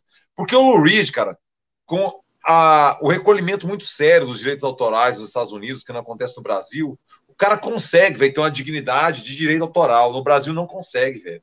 Entendeu? Assim, é, é muito injusto o ECAD no Brasil, sabe? A forma de quando, quando, chega no compositor mesmo. Então, às vezes, o cara mete um gol, cara, sei lá, um golaço, de, na perspectiva do, da venda mesmo. Tipo, o Vini mexe a cadeira, velho. Saca? Se ele não segurou a grana, aqueles shows daquele momento, velho, ele recebe muito pouco. A música foi gigante. Bagulho no Bumba do Virguloides. Os Virguloides eu tenho certeza, porque eles não eram muito organizados, estão todos trabalhando normal. Todos. Bagulho no Bumba é algo gigante, velho. Assim, foi muito Na grande construção mesmo. civil? Nem tanto. Talvez tocando no, no Bolshoi de São Paulo, tocando cover, entendeu? Banda de baile. Talvez respeito isso. Bo... Ah, respeita o Bolshoi, respeita a banda de baile. Esses caras não estão mexendo. Não, é digno, é digno, mas precisa trabalhar, digno. Não, não estão mexendo. Não, não, não. Eu tô falando, eu tô falando que é mais digno que os virguloides. Esses caras não dão conta de fazer nenhuma coisa nem outra. Porque ela... Não, não acho que, eu acho que é bem menos. Músicos. Quem? O virguloides? Grandes músicos, grandes músicos. Os caras fizeram uma revaloração samba rock ali que não tinha. Ninguém tinha feito. Ah, eu já tava naquela vibe 90 Brasil, né? de você Caramba. fazer tal. Porque, não, eu tenho, eu tenho muito argumento para defender Porra, que Eu tenho muito argumento para defender virguloides. Você não tem nenhum, você está você tá forçando a barra numa tese que os caras ressignificaram o samba. Olha o que você acabou de falar. O samba de São os, Paulo, os virguloides ressignificaram o samba, samba rock. O samba de São Paulo. O samba de São Paulo é o meu recorte. Porque, vamos lá, entendeu? a gente vinha numa geração de misturar coisas. O Raimundos pegou o forró, o Zenilton, aquela sacanagem Genival Lacerda, tal. O Mundo Livre pega o Jorge Ben. Ele pega a mão do Jorge Ben e faz. É samba? É, mas é Jorge Ben. A Nação Zumbi, o Chico Sainz, pega um Jackson do Pandeiro e o Maracatu, os tambores. Outra. O Virnalismo, uma banda muito pouco citada, pega o clube, o clube da esquina e é o, o, aquele o Nordeste de Minas, aquela região que de Minas com a Bahia, tal, não sei o quê. O Planet Ramp pega a maloqueiragem do Rio de Janeiro. Vamos lá, recordes. Quem faz a Dona Irã Barbosa? Quem revalora Dona Irã Barbosa? Não, não, é não, não para, para, para, por favor. Então tá, para todas as referências, corta todas as referências. Deixa só os caras de todos esses nomes o, o, mais merda que você falou em termos de projeção é o Virnalize. Você, eu, é, essa é a única pergunta que eu vou fazer para você sobre esse tema. O virguloide está à altura do Virnalize, que é o mais merda. Porque, porque, se, eu, não, porque não. se eu não sou seu qual, amigo qual irmão, eu vou comparar. Não, o teu, o que você acabou de citar. Porque se você se eu te sacanear. Se eu quiser te sacanear, se eu quiser te sacanear, eu vou falar, o virguloide está à altura do Chico Science? Não, aí não. Deixa eu falar, então, então, então, então cala tua boquinha, engole tua linguinha, porque tá falando bobagemzinha demais hoje, e o eu Caio Almeida falou que... Vo... Tô tentando te ajudar. Parece que não. Essa é a minha didática. Essa é a minha forma de demonstrar amor. Todo o seu lado tentando te ajudar a sair dessa. Você não está se ajudando. Não, eu, olha, se tem uma coisa que eu sinto falta é do, é do Jimi Hendrix vivo até hoje, sabe? Da volta do pirocóptero e dos virguloides. Porra! Não tem como. Vou, vou botar no Spotify a compilação do Virguloide que fez o recorte do samba de samba. Tu inventou um troço ruim agora pra cacete. O Caio Almeida, que não tem nada a ver com você, né, com essas ratas que você tá dando, falou que você tá muito Chichen Chong. E tem duas histórias aqui. É, não teve super chat, mas eu, a pergunta é boa. Qual a opinião de vocês sobre o Queen com Adam Lambert?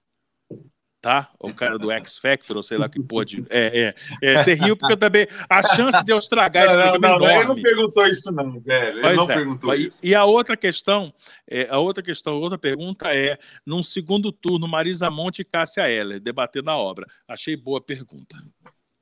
Sim, essa pergunta é boa. A outra, a, a, em relação ao Queen com, com o Adam Lavigne lá, né? É. é. Ada Lambert. Ada Lavigne é o do. Ada Lavigne é o do Maroon 5. Primeiro, o assim, o que eu acho. É, é, cara bonitão, eu... porra.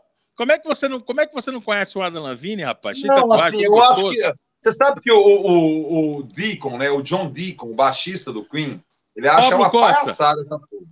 Pablo Costa, top 3 gostosos do rock. Agora. Gostoso? Depois a gente volta Jim do Morrison. Queen. Top 3 Jim gostosos do rock. Jim Morrison. Ed Vedder. Gostoso. Axel Rose novinho. Os três mais gostosos. Eu, eu, eu enxerguei você digitando no Xvideos novinhos, sabe? Axel Rose novinhos. Vai lá, top 3 gostosos. Quem são os gostosos? Cara, eu acho que é difícil colocar o, colocar o, o Jim Morrison, porque eu acho que o troféu, o nome do troféu é troféu Jim Morrison, né? Porque o, o absurdo. Ah, ou, ele, é, ou ele é o. Clóvis Bornai. Ele é o Clóvis Bornai, ele é o concurso. Isso, ele é o concurso. Mas eu, ou ele ou, ou, ou, o Mick Jagger, né? Eu acho que o Mick Jagger tem uma coisa aí. Então eu ia de Mick Sim. Jagger, sem pensar muito aí. Eu ia de Mick, pô, você falou do Axel Rose, sacanagem citar o Axel Rose, hein, cara? Porque o Axel Rose novinho realmente. Porra... E o Sebastian Bach, Skid Row. Não, não, não. Porque o Sebastian Bach já entra num, num, jeito menino, ele é muito feminino. Muito feminino o Sebastian Bach. Às vezes eu pego ele, eu tô pegando uma mulher. Eu, eu, não, se eu vou pegar homem, eu quero pegar homem, Fru... não quero pegar mulher. Não, frustração, frustração, mas não, que eu sou menina. Falou, porra, achei que você era o Sebastian Bach. E, mas olha aqui, e uma coisa me irrita no Sebastian Bach porque ele canta com a voz de drive, aquela voz fininha de overdrive, aquela técnica foda, canta pra cacete e tal. Só que a voz, você viu ele falando? Não Já viu recordo. Ele... A voz dele é fininha. Não posso respeitar. É, é a, ele canta e fala assim, galera. Eu não posso respeitar um cara que canta fininho e tem voz fininha, porque o Axel Rose tem um vozeirão grosso do cacete. O vozeirão. O, o, o o Mato Grosso vo... tem voz grossa. a voz. Boa, a voz do Axel Rose parece o Johnny Cash falando. Ele tem uma voz grave e ele canta com, aquele, aquela porra daqui. Por isso que a voz estourou. Mas eu acho que eu vou ficar. O Ed Vedder é interessante. O Ed Vedder é velho. O Ed Vedder é velho. Pesquisa isso. O Ed Vedder agora, show de 2020, é a cara do Pedro Novaes. Eles foram feitos da mesma forma. As, as bolsas no olho de, de FHC, sabe? Bolsa de Fernando Henrique Cardoso é a cara do Pedro Novaes, o Ed Vedder velho. Novo não. Mas gostei da referência, porque ele, porque ele é muito proativo. Você gosta dos rapazes proativos e o, e o Axel Rose novinho. Eu vou ficar com o Axel Rose novinho, é, Jim Morrison e Mick Jagger, né? Mick Jagger é atemporal. Pode ser desde com 18 até agora com 79. Bicho, uma, minha, uma amiga minha falou um trem engraçado demais do Mick Jagger, do Mick Jagger né, cara? Mande vocês aí, para avisar o pessoal. Mande vocês aí o seu top 3 gostosos do rock, gostosos da música. E, e manda um superchat aí, porra. O Pablo Costa Ajuda aqui pra falar de vocês. É, pô, não fode. Ajuda os ah. bêbados. Ela falou o seguinte, né? Quando o, o Mick Jagger ele virou bisavô, né, cara? A neta dele teve filho, saca? Aí ela, ela, ela falou o seguinte, né, cara? o Mick Jagger, ele já não, é, nem era um, o father I want to fuck, né, cara? O Filk, sabe? O, o MILF, né? O, o Filf seria. Ele já era Gilf, porque era, era o grandfather want to fuck. Entendeu? Assim, agora ele virou o grand grandfather, ele virou bisavô que eu gostaria de dar. Porque o, que coisa milf, lamentável. o Mick Jagger é muito além de uma MILF, entendeu? Assim. Você quer retomar o Adam Lambert do Queen? Ah, não, mas isso aí é muito. É uma pergunta muito baixo nível. Eu acho melhor botar uma pergunta do Capuzo, velho. Não, é tá porque você falava. Gente tá na hora mesmo. Mas é porque sabe que você falou sobre o que o John Deacon não aprova, e de fato, a razão de o John Deacon não participar é porque ele acha que o Queen acabou em 91 com a morte ah, mas do, é, do é, Fred é isso Mercury. que o Led Zeppelin dá outro patamar, né, cara? Assim, é, é uma, uma, uma honradez perante a obra, né, cara? Que, assim, são poucos, né, velho? São poucos que, que tiveram a, aquela postura do, do, do Led Zeppelin, né? Porque, assim, não era o Jimmy Page e o Plant, né, cara? Era alguém que dava para enganar, dava para meter o Miguel, velho. Diferente do Nirvana, que era o Nirvana. Entendeu? Assim, o Nirvana era o Kurt Cobain.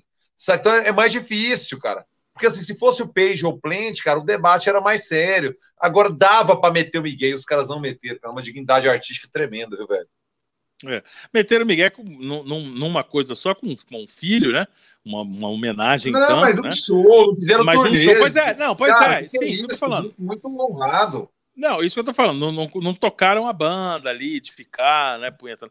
É, eu não gosto daquele Adam Lambert, eu não gosto. Eu, eu, eu, olha, é difícil falar nisso, porque nos tempos de hoje parece até que a gente trisca num negócio muito delicado, muito perigoso. Mas eu não gosto. Não gosto. Eu também não. É, não é linguagem. Eu, na verdade, eu não quero ver. É, é assim, é, para mim é paia. Se eu ver, vai ser paia. Eu não, eu não, não eu, se eu vir esse show, cara, vai ser ruim, cara. Eu, não quero ver. Porque, porque não tem sentido ver isso, cara. Mas é esquisito, né, Morgan? Porque, por exemplo, o Ru também é dois caras só, né, velho? É só o Pete Townshend e o, e o Roger ah. E eu me fiquei muito excitado com o Ru, cara. Saca? Assim, é porque às vezes a gente é injusto também. Aí os caras têm que trabalhar, né, velho? Pô, cara, você tá falando do Roger May, o cara é um cérebro também, também do Queen, né, cara? Foda, né, velho?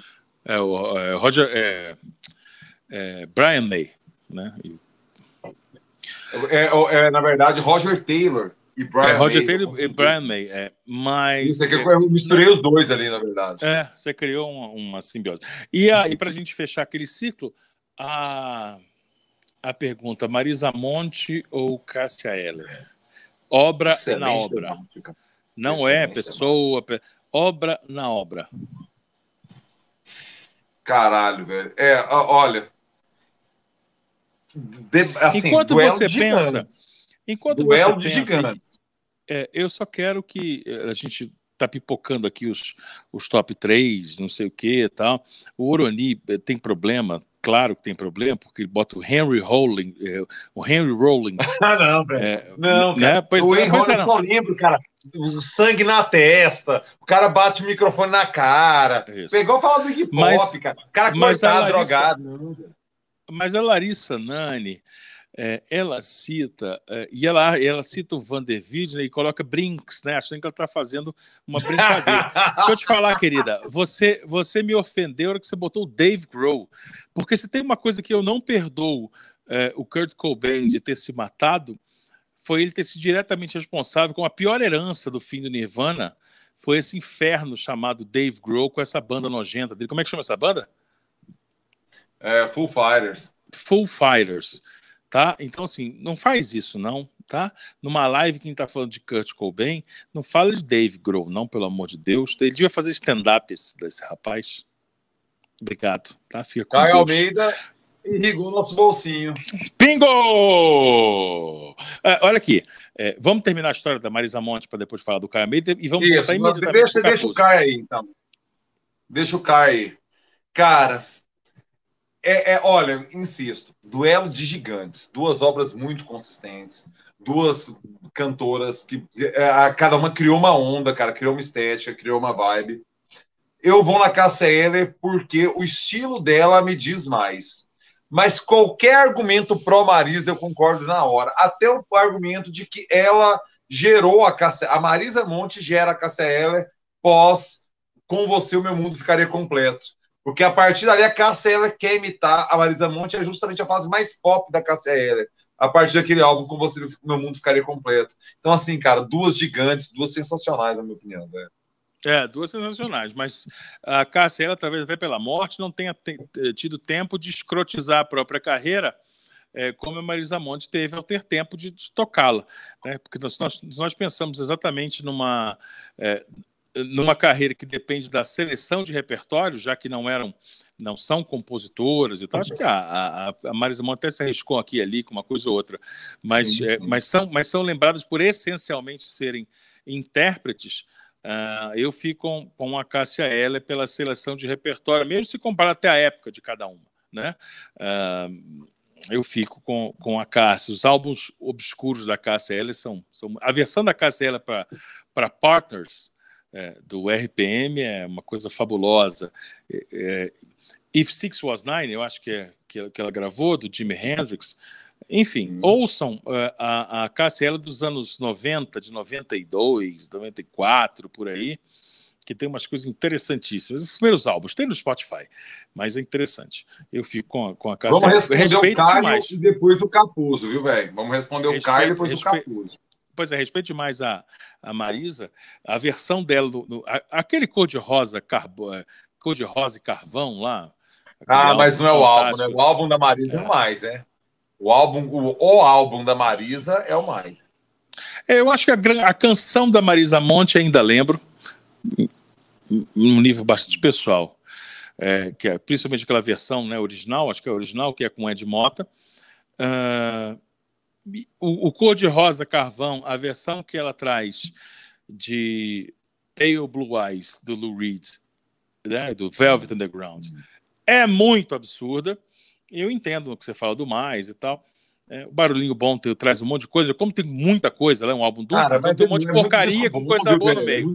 Pois é, é, mas é porque tem coisa boa. Cara. Todos é, são ótimos, é verdade. É, é, é, mas é porque mistura muita coisa. Mas o Cor de Rosa Carvão, acho que Alta noite já cia. Ah, aquilo é bom demais, bom demais. Composição do Arnaldo, essa. Ah, Isso. não, mas calma aí, tem um parêntese, tem um parêntese. No caminho que ninguém. A Cassério tem uma desgraça de tribalistas no currículo. Isso pois aqui é. a gente tem que. Foi o ah, olha aí, comentário foi o abre do meu comentário. A morte não deu a chance deu a pagar, né? de escrotizar a carreira como a outra fez. Talvez ela ficasse viva, ela não escrotizasse, mas talvez sim. Esse é o problema. Porque eu, eu acho que provavelmente lembrar... sim, velho. Pois é, eu, eu acho que provavelmente sim. Eu não consigo lembrar nada, nada da, da Marisa Monte é, que seja decente depois dessa época que estamos citando, porque começa a mexer com tribalista, começa não sei o quê, dá não, o nome do não, filho cara, dá o nome do filho de Mano não, Vladimir. entendeu? Não. Injusto, Aí, injusto. Aquele, aquele, aquele álbum duplo de samba, Universo Particular, é muito bom. E é pós-tribalista, entendeu? É, é, ela é muito bom, cara. É um disco de samba que não é, não é, não é reverência ao passado, não tem regravações, só novas composições, um disco muito bem feito, cara que é um disco duplo, né? Muito bem feito. Ela é 2006, Vamos... 2008. Vamos às perguntas dos nossos patrões, Vamos, nossos Caio. empregadores. Caio, já assistiram Cobra Kai? O que acharam? Eu, não, eu nem sei o que, que é isso, você sabe? Não. É. É, Caio, é, é, é, assim, não é nem assistir, é nem saber o que é. Eu já, eu já vi Prometo me esforçar mais, Caio, para quando você pingar uma graninha aí, é, eu poder te atender. Mas eu, eu, eu vou ter que ir atrás. Eu sei que esse Cobra Kai, eu, eu vi esse nome. Eu vi esse nome em algum lugar. Agora não, não assisti, não. Cara, para mim, Cobra, eu só lembro Stallone Cobra. Entendeu? Assim, é, aquele filme Stallone Cobra que é o que o, o, o ele faz a não, queda de braço, não, né, velho? Não, não. Não! Esse é Falcão, o campeão dos campeões. Não, é, eu prefiro é Falcão, cobra, na verdade. Nem cobra, cobra, Stallone cobra. É, você é a doença e eu sou a cura. É essa a frase Não, mas eu não gosto filme. desse, não. Esse é muito SBT, né, velho? Sim, é, é, é, ele começa o filme é, moendo resto de comida, misto quente, pizza, é, é, bebida tal, e bate no liquidificador para dar para o cachorro. É a primeira cena do filme. Você lembra disso, velho? Você é um eu lembro muito, Eu lembro muito de Stallone Cobra. Você está brincando comigo, Cobrete. Lembro muito. Falo, falo com tranquilidade sobre Stallone Cobra. Inclusive, e a cena mais emblemática... Campeões, você não curtia, não? É, aquele é horrível, é ridículo, mas faz parte da ah. Não, eu, sei que é ridículo. Falcão, caminhoneiro e... de queda de braço. É, é igual ele faz aquele negócio Raul Gil, né? Quando eu tiro o chapéu, no caso dele, quando eu viro o boné. Não, quando eu viro o boné, ele vira um super poder, né? Aquilo é patético. É isso aí, mas, mas faz parte da nossa adolescência, nossa infância, e faz sentido. O Cobra tem uma cena maravilhosa de quando ele puxa o freio de mão e dá um, dá um 180 e continua de ré com o carro para matar um cara. Ele puxa a arma de ré dirigindo, ele dá um cavalo de pau, vai de ré, tô, atira o cara, mata. Ele dá um outro cavalo de pau e continua seguindo de novo. Maravilhoso, maravilhoso. É, é assim, o cinema, o cinema brasileiro tem essas influências. Né? Cara, eu tô querendo achar aqui, velho, eu não tô conseguindo Acha botar lá. o comentário Acha lá. do Capuz.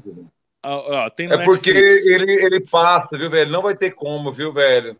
Já desceu Olha muito aqui. comentário, ele, ele passou, entendeu? Não, eu, eu não consigo colocar ele na tela aqui. eu vou achar aqui, eu vou achar. Calma. Calma que eu vou achar aqui. É, só... O negócio é o seguinte. Eu não vou negócio é o seguinte. Pois é. Você achou ele aí ou você não consegue pôr na tela? Não consigo pôr na tela.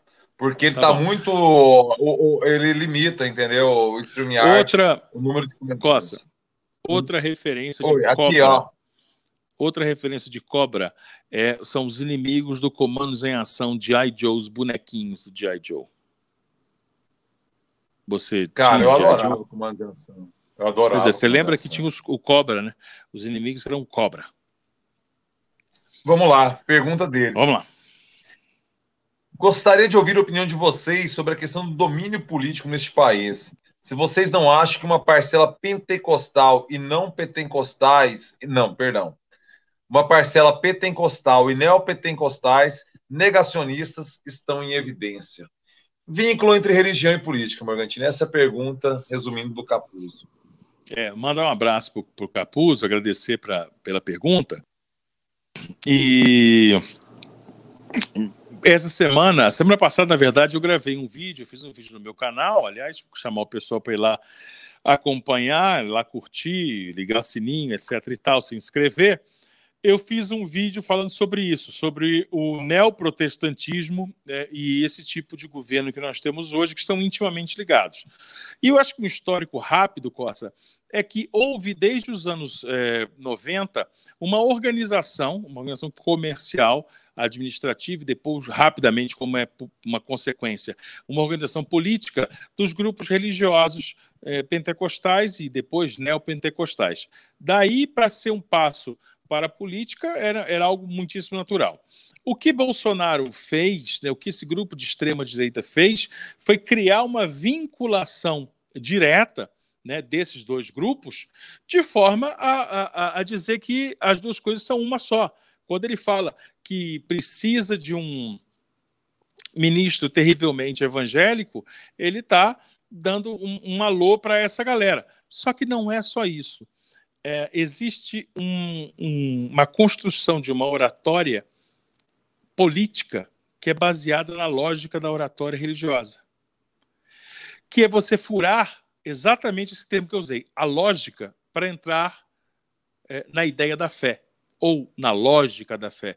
Porque a lógica da fé é não ter compromisso nenhum com realidades e com lógicas. Uhum. Né? A fé, olha, um cara andou sobre a água, transformou pão em, em, transformou pão em peixe, água em vinho, e o cara falava direto com Deus e era o filho de Deus. Porque. E aí? Não, não faz sentido. Não, mas a fé faz sentido. Não, a fé, então faz sentido. Ok. Isso, isso é para quem escolhe. Aí eu acho que é interessante, Capuzzo. Isso é para quem escolhe. Se eu escolhi acreditar nisso, eu escolhi acreditar e fui. A lógica política não pode ter isso. A lógica política tem que ser para todos, os que escolhem e os que não. Então ela tem que ser a lógica da vida, a lógica tátil, a lógica real. O que esse, essa extrema-direita e essa aliança política de grupos políticos com a religião fazem é justamente tentar travar é, um, uma, uma cri, tentar criar uma simbiose que faça da política é, uma religião, ou seja, eu sou enviado, eu, Deus escolheu Bolsonaro para guiar a nação. Porque quando ele faz isso, o arroz a 40 reais, a gasolina a 5 reais, o dólar a 6 reais, podem muito bem entrar como provações do demônio contra o Brasil, porque o Brasil é do Senhor Jesus. E nós não chegamos nessa frase que eu falei agora, explicitamente. Porque não precisa chegar. Porque nós já permeamos, nós já temos coisas muito parecidas com isso, dizendo que Bolsonaro é um, um é, é, é um ungido. Se você, se você pegar qualquer vídeo, Costa, para encerrar aqui a minha fala nisso, se você pegar qualquer vídeo do Malafaia, do R.R. Soares, do Bispo de Macedo, é, fazendo a oração, a benção, ungindo o Bolsonaro, todos vão dizer que ele é um enviado de Deus. Então aí você tem o policiamento do pensamento a partir da lógica não lógica religiosa. Morgan, brilhante. Grande fala. Se a gente fosse mais é, responsável com o nosso canal, a gente fazia esses cortes, a gente tava essa fala, entendeu? Eu só tava com uma, um vídeo específico. Foi muito bom, mas a gente é muito vagabundo essas coisas. Saca? Cara, eu, eu quero é, dar outro, outra abordagem, é, porque eu não tenho nada a somar ao que você falou realmente, mas eu quero pegar o histórico do perigo que vivemos sob a perspectiva histórica, né? O Estado brasileiro ele, su ele surge sob a égide da Igreja Católica, né? Então a Igreja Católica vem e começa a dar as cartas e, por exemplo, em dado momento, o estado civil, quando falamos que somos casados, isso remete a um a um do, do, do sete. Eu esqueci da minha formação é, católica. Os sete não é mandamentos, cara, é dos sete lances lá que eu esqueci. Enfim, o casamento é um do. Da, é igual ao batismo, igual a crisma, igual a extremunção. É um, não é mandamento. Não, que que não, é Do jeito que você está falando, são sete pecados capitais. Não, tem os lances lá, cara, que é os três que tem que fazer. Sacramentos, hein? Você sabia que é alguém que Luiz Henrique. São sacramentos, é isso aí. Coroinha, o Coroinha Luiz Henrique. Muito obrigado, cara. São sete sacramentos. Respondendo a pergunta do Capuzo, e ele mandou mais 10 pila pra gente. Muito obrigado, Capuzo. Você, tá, você vai quebrar, para, viu? Tá essa, essa eu gostei da resposta. É porque ele gostou da resposta, ele aprovou a resposta. Dá cinco do lá, Pablo se, se for boa. Porque não pode ser boa igual a minha, entendeu? Dá nove só. Obrigado. O vínculo, o vínculo, da Igreja Católica com o Estado brasileiro vem daí, né, cara? Dos sacramentos, você estipula o casamento civil, é, você pega o nome de um sacramento, né, da Igreja Católica. E os evangélicos começaram a perceber que eram. E aí a grande ironia da vida, viu, Morga? Quem garante a existência da igreja, da igreja evangélica no Brasil é o PCdoB, o Partido Comunista do Brasil. Quando Jorge Amado ele propõe a, a, a não oficialização de uma religião que era católica, pensando nas religiões afro, as regiões dos escravos, mas dando direito também aos migrantes, principalmente do Sul, que é de onde vem o protestantismo no Brasil, né, cara? Que você vem da daquela tradição Europa, europeia, mais calvinista e tudo mais, aqueles o, o, que não são os neopentecostais naturalmente, né? Mas de outra tradição, é o Partido Comunista do Brasil que dá a possibilidade da existência da igreja evangélica no Brasil. É uma grande ironia você observar esse dado, né, velho?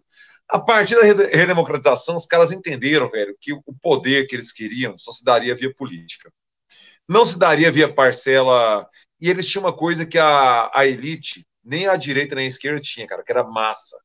Que era assim a base. Eles estavam na periferia de fato. Isso ninguém pode negar. No neopentecostal, ele vai onde a Igreja Católica não chega, o intelectualismo de esquerda não chega, eles estão lá.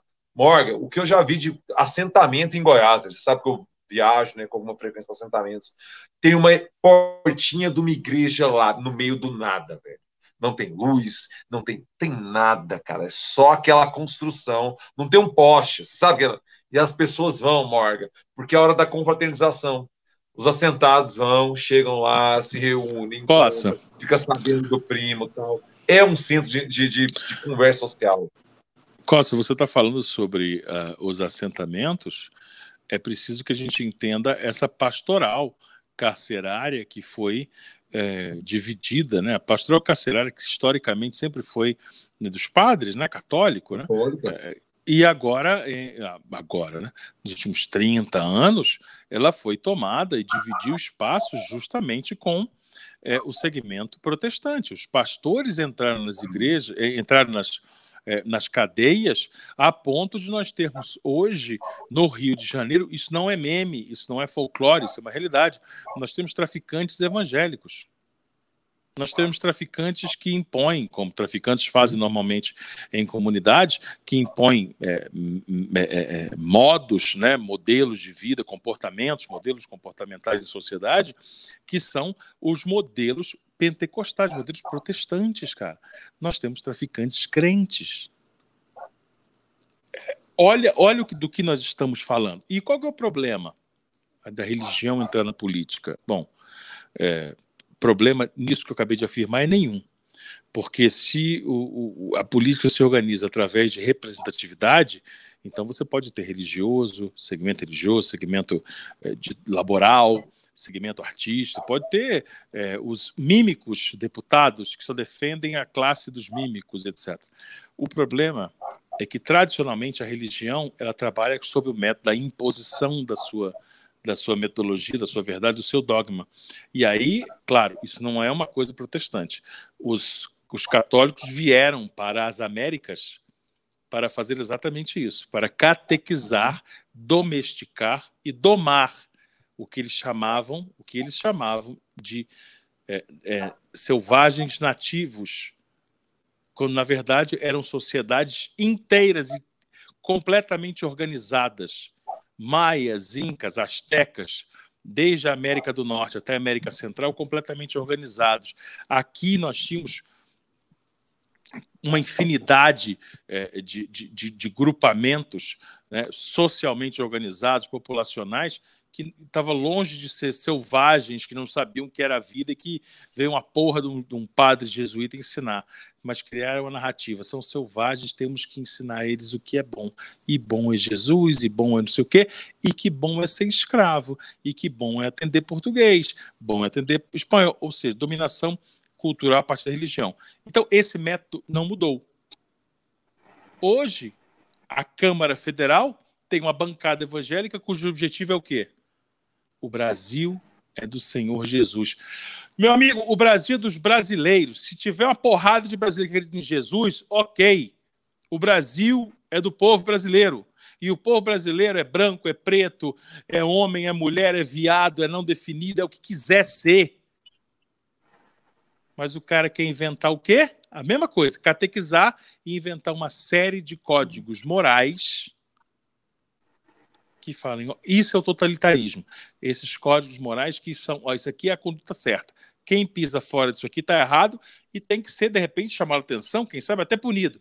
Isto é o totalitarismo. Antes de tudo isso, desse pesadelo que nós estamos vivendo, quando o Bolsonaro subiu em cima de um carro de som e disse: o governo tem que trabalhar para as maiorias, as minorias que se adaptem ou que desapareçam. Esse é o princípio religioso da dominação, e se você procurar bem, amigo ouvinte, amigo ouvinte, se você procurar muito bem, esse é o princípio do fascismo.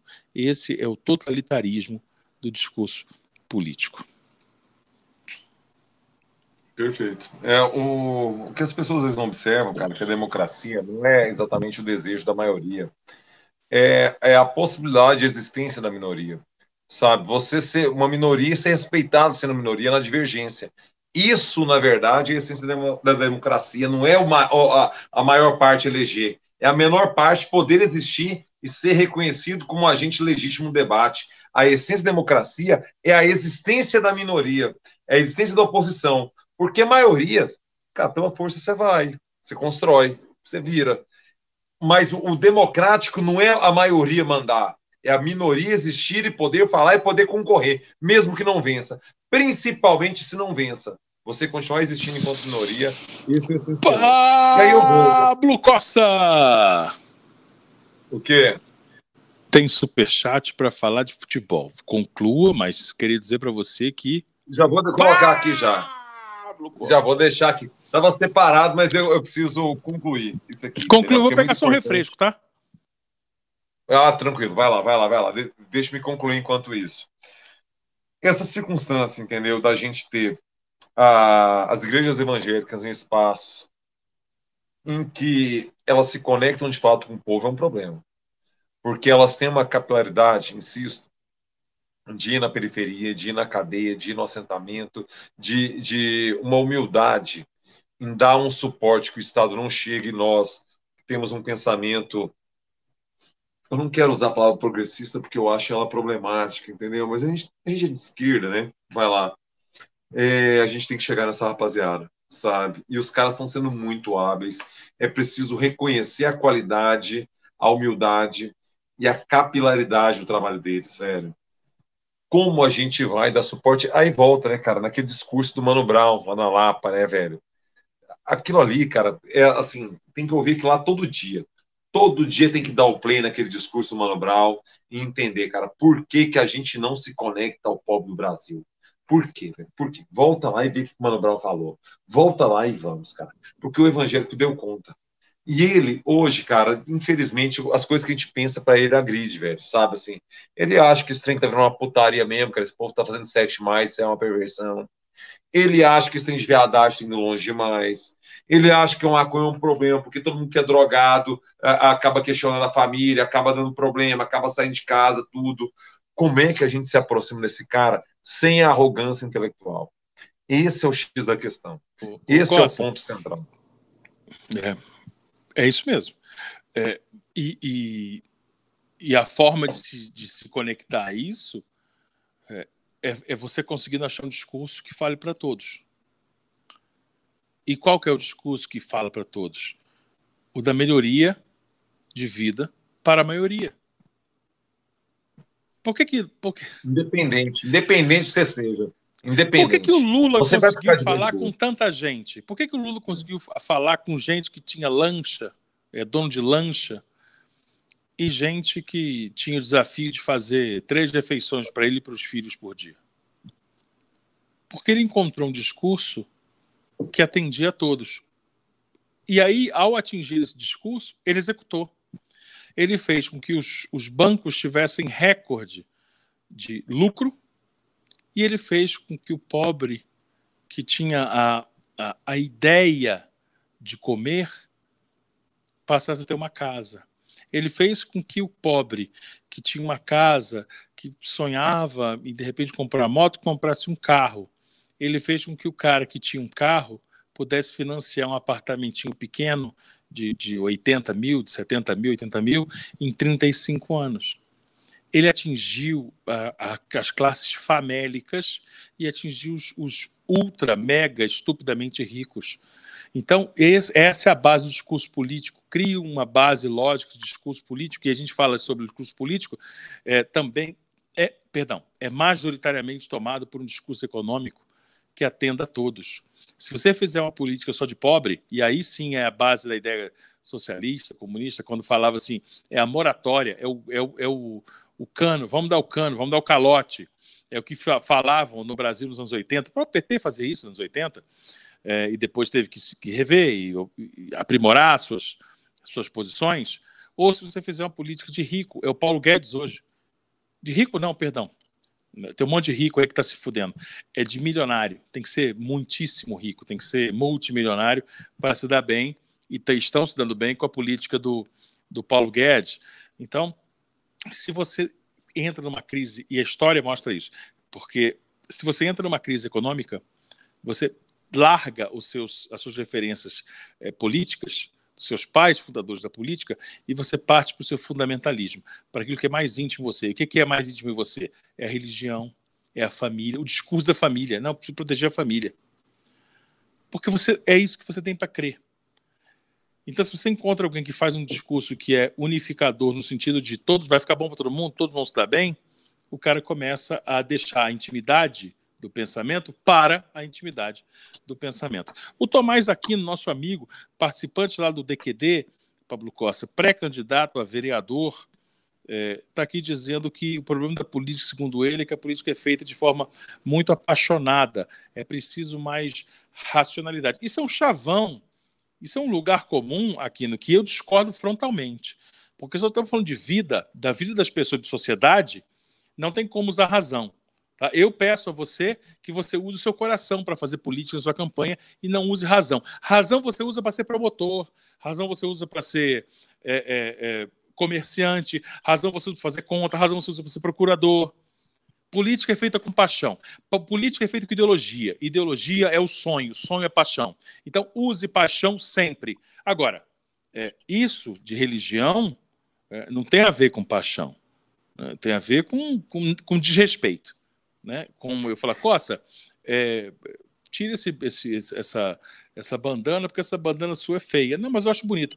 Não, mas não é bonita, não. Porque no código atual, é, bandana é feio e você tem que tirar agora. E se você não tirar, vai dar merda. Eu vou aí tirar de você.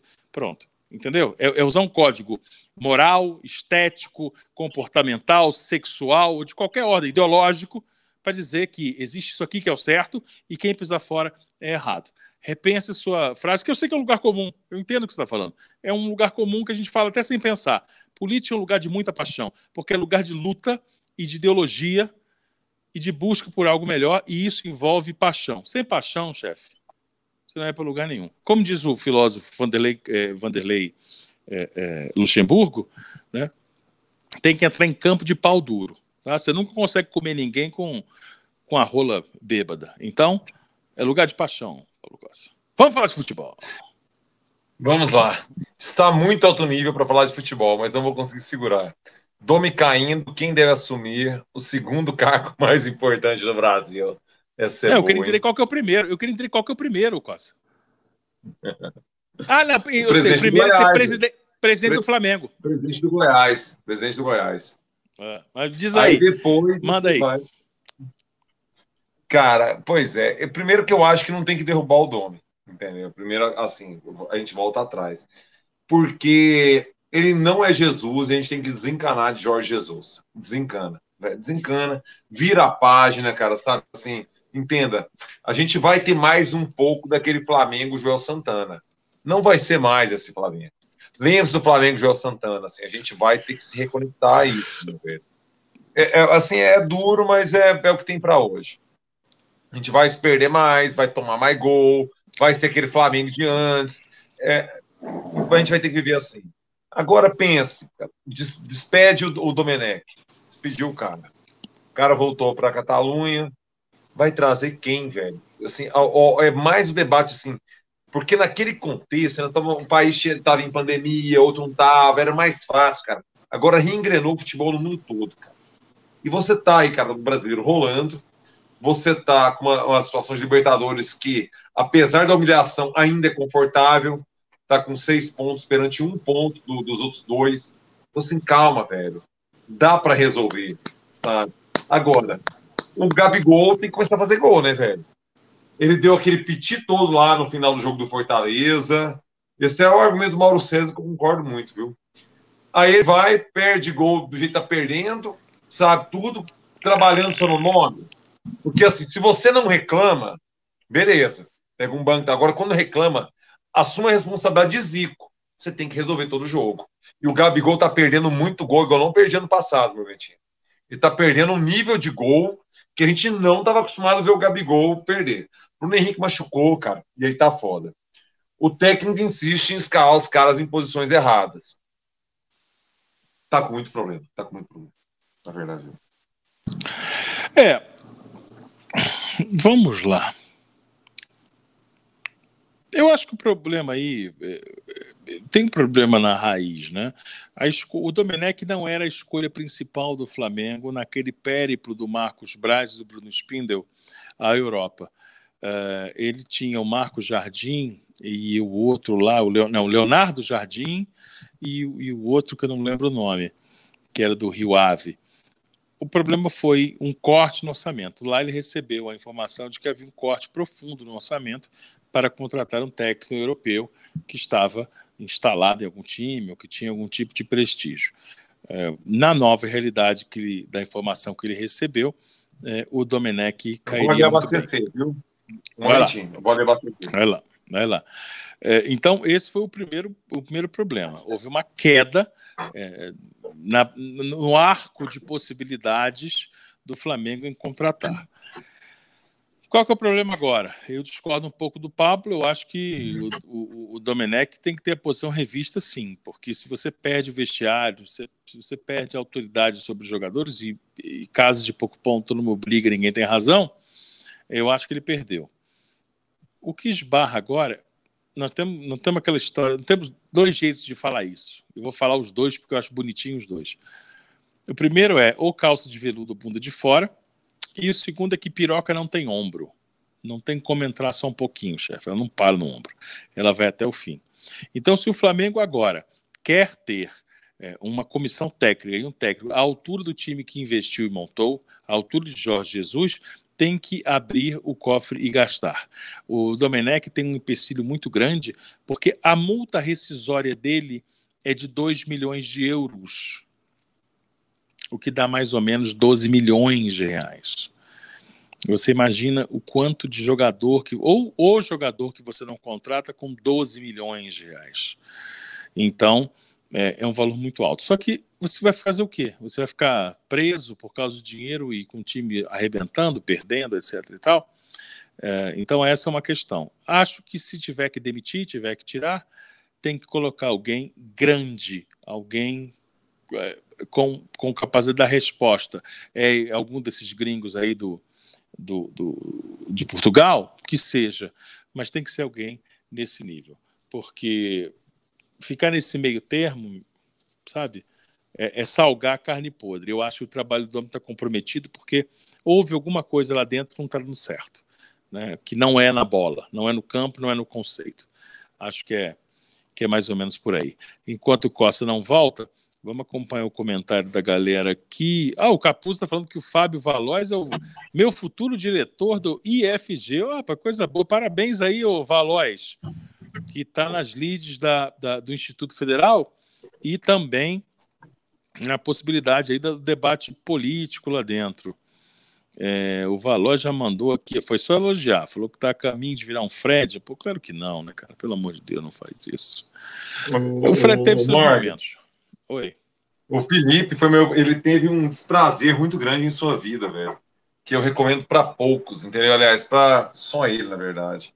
Não ah. para mais ninguém. Ele foi meu professor de violão, velho, lá na escola técnica, entendeu? deve ser a maior vergonha que ele carrega em seu currículo acadêmico, sabe? De exímio professor de música, é, ter me dado aula de violão, cara. E ele tentou me ensinar sampa do Caetano Veloso, cara. Alguma coisa acontece. Ah, imagina aqueles acordes de Aranhão, Bossa Nova. Nessa mão minha que mal acerta Ramones. Entende? Mal sim, acerta Ramones. Sim, sim. E o cara querendo passar para mim sampa. Você é um herói do povo brasileiro, bicho. Ô, Valois, eu, eu, eu, eu me decepcionei com o Costa, né? Nós, nós fomos um amor à primeira vista, né? contamos história mil vezes, né? conhecemos ainda no vestibular, ficamos amigos no, no, vestibular da UFG, etc., falando de música e tal, mas a, a, a, decepção musical, a decepção que veio com Costa foi por causa de música, melhor dizendo, foi quando eu, uma vez eu vi ele tocar, eu fui tocar, enfim, eu fui pegando uma guitarra, e ele foi tocar um ré, e ele tocou, fez a, o ré, né, a, o acorde de ré, e tocou todas as seis cordas de uma vez. Em vez de tocar só do Ré para baixo, ele tocou Nossa, todas as seis cordas com Ré. Quando ele, quando ele fez aquilo, eu falei: olha, eu acho que não é, por, não é pela música que nós vamos nos conectar. Talvez por ouvir, por tocar junto, não. E era, ainda era, não sei se era, teve algum projeto antes do Chapéu Cerveja e Frustrações? Ou, ou é, é uma banda que hoje eu me envergonho o nome, né, cara? Os Reaças, né? Tem reaça no ah, aparelho. É, tem reaça no aparelho. Nasceu numa conversa nossa, né? A gente imaginando. Nossa, nossa, nossa, nossa. Nós não, nunca tivemos uma peça de teatro, vou contar para vocês, mas nós temos uma cena juntos, né? O nosso lado é, da dramaturgia, nós temos aí. O Pereio, ele não sabe que ele teve um contrato, entendeu? Que não É, quem? O Pereio. O Pereira, que é o ator, não né? Era, tem reaço não era, aparelho. Não, não, era o Ítalo Rossi que ia falar isso? Não, eu acho que mim, na minha cabeça. Eu sempre hoje, pensei, pois era é. O Pereira, Paulo César Pereira. Eu sempre pensei que era o Ítalo Rossi, ele sem camisa, de é, cabeça baixa. A gente estava muito incluído no debate. É, a gente ia, ele ia levantar e olhar e falar assim: porra! Tem reaça no aparelho. Pra e mim sempre foi peça. o Pereio falando isso. Pode velho. ser. Na pode minha cabeça sempre foi o Pereio. Tem um jeito mais Pereio do que, do que Ítalo. Mas o mas, é, a, a nome da peça era esse, né? Tem reaça no aparelho. Vamos escrever um dia tem raça no aparelho. E, Cara, e, e aí nasceram a, nasceu a banda dos reaças. Eu acho que temos um nome, hein, para esse podcast. Fechou! A pessoa acabou de ver. O brainstorming, o podcast tem reaça no aparelho. Ah, esse é o podcast. Não, vamos explicar, porque assim, já que é o nome, a gente tem que a gente precisa aprofundar mais esse conceito. O que acontece, cara? Eu não me lembro exatamente da circunstância da conversa, que começamos a criar uma peça de teatro, assim, sabe? Que era um, um núcleo de resistência armada à ditadura militar, que estava naquela treta ali e tal, não sei o quê, e eles percebem que tem um informante no aparelho, que era o núcleo ali político daquela, daquela resistência armada à ditadura militar, né? Aí na minha cabeça, o Pereio, ele chegaria baleado da rua, entendeu? Assim, sangrando, com problema, sabe? Porra! Tem reaça no aparelho! E morreria, e a polícia chegaria moendo aquela resistência comunista, atirando e tocando terror. Essa era a, a, a, assim, a cena final da peça na minha cabeça. Mas parece que eu estava errado, eu criei narrativas. A gente tinha outra ideia. O que, que você se lembra disso, velho? Não, eu lembro é, esses últimos 20 anos, essa história tem 20 anos, 19, 20 anos, é, e ao longo desses, dessas quase duas décadas eu lembrei esporadicamente, mas lembrei do Tem Reaça no Aparelho. Mas eu não lembro de uma história específica, é, um enredo específico, embora eu tenha achado esse maravilhoso, né? Que é uma cena final incrível, né? Ele entra desesperado, acaba estourando o próprio aparelho e dizendo tem reaça no aparelho e logo depois morre, né? Isso é maravilhoso, né, cara? Isso precisa acontecer, né? Eu lembro, do, assim, eu, eu imagino, eu imagino o Vitor Rossi, porque careca, uma coisa meio, meio Marlon Brando em Apocalipse Now, no The, The Horror, The Horror, sabe aquela coisa? Ele saindo das sombras assim, não tem raça no aparelho. Tá? Olha, o, o, deixa eu voltar com a história do Tomás Aquino, porque ele está insistindo nessa história. Ele fala, e ele, ele joga aqui para.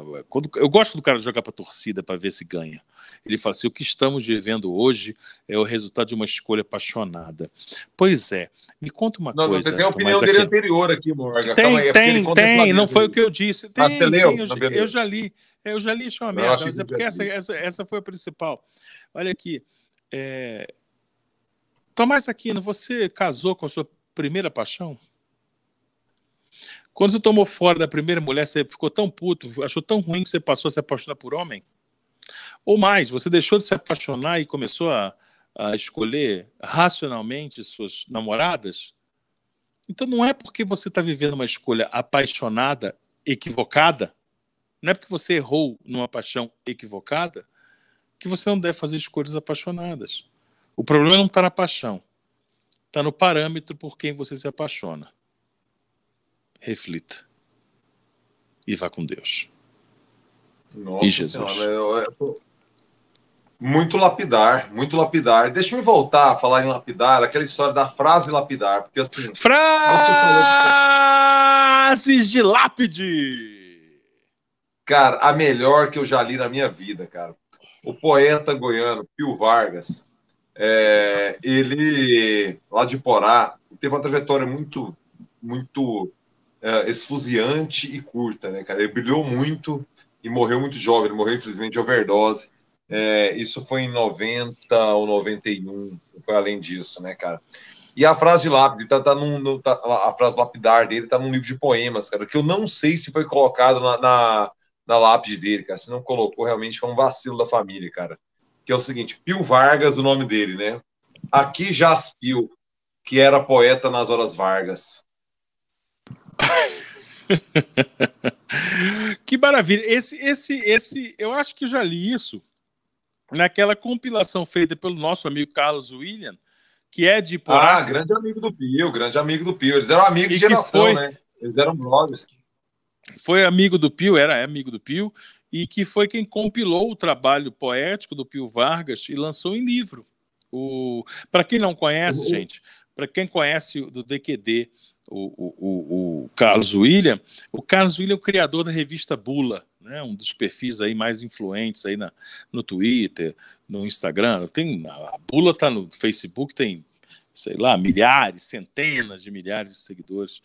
Mas é esse, esse, essa compilação, esse poema, acho que está lá. O, o, meu pai escreveu a biografia do, do Pio e, o, e fez a compilação poética do, do que foi lançado. O Carlos William pegou os trabalhos, o tipo baú, entendeu? Deu, deu, uma, deu uma varrida no baú do, do Pio Vargas e lançou, cara. É, o meu tá. pai foi um grande amigo do Pio. Eu me recordo do Pio ir lá em casa, velho, essa menina, assim. Sabe, ele tinha um visual meio, meio Arnaldo Antunes, Titãs. Ele usava camisas brancas, manga, manga longa, aquele visual branco, muito, muito branco, muito pálido, saca? Era o visual do filme, me recordo, era uma figura exótica, assim, que pintava eventualmente lá em casa. Partiu muito cedo, véio. tinha muita lenha para queimar ainda, viu, cara? Uma pena, uma pena. Um cérebro privilegiado, viu, Morgan? Foi com, com que idade? Vocês tinham 30, não, viu, velho? Menos de 30. Vocês tinham 30, não. Jovem, foi jovem. Vacilo, entendeu? Morgan deu pau ali, né, cara? Ele clicou, ele tá mexendo nas porra antes que ele fez. E não, deu não, pau. não dei pau, não. Não, eu voltei, voltei. É porque eu te falei que eu estava com um percentual baixo de bateria, precisando de pouco de, ah, bateria, e eu falei, vou ver até que hora que dá. Faltam, no nosso horário protocolar, que são duas horas de conversa, faltam seis minutos. E aí, quando atingiu 1% só de bateria, eu falei, não vai dar esses seis minutos. E aí eu tive que trocar, porque esse meu uhum. equipamento aqui é ligado nesse, nesse Lightning maldito, tive que colocar um fone, só para fazer esse, esse final. É, é, é agora, é o áudio, aquele equipamento, você atingiu a perfeição, viu, cara? Assim, um áudio muito bom. Esse muito aqui, bom mesmo. Esse aqui compromete, não, esse aqui não fica com a mesma é, qualidade. você vê que, que, que, tem uma, uma derrocada estética aí, né, cara? Sabe, assim, o, o trem se perde viu? um pouco. Agora, o... pode falar, pois não. Não, pode falar, você que fala.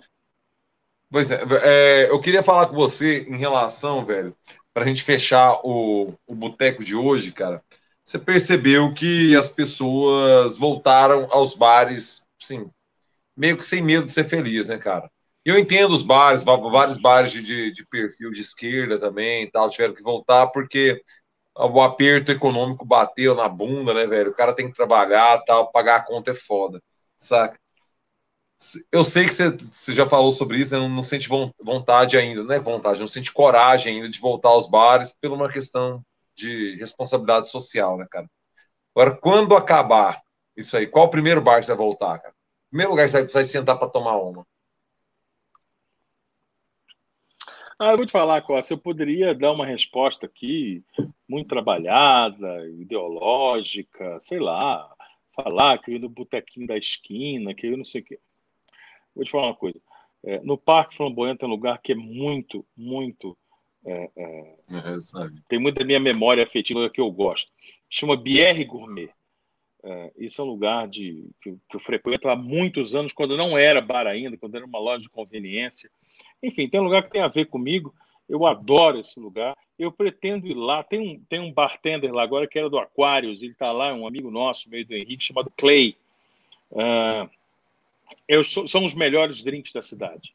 Não é uma forma de dizer, são os melhores drinks da cidade, é feito por esse Clay, que hoje está nesse tal de BR.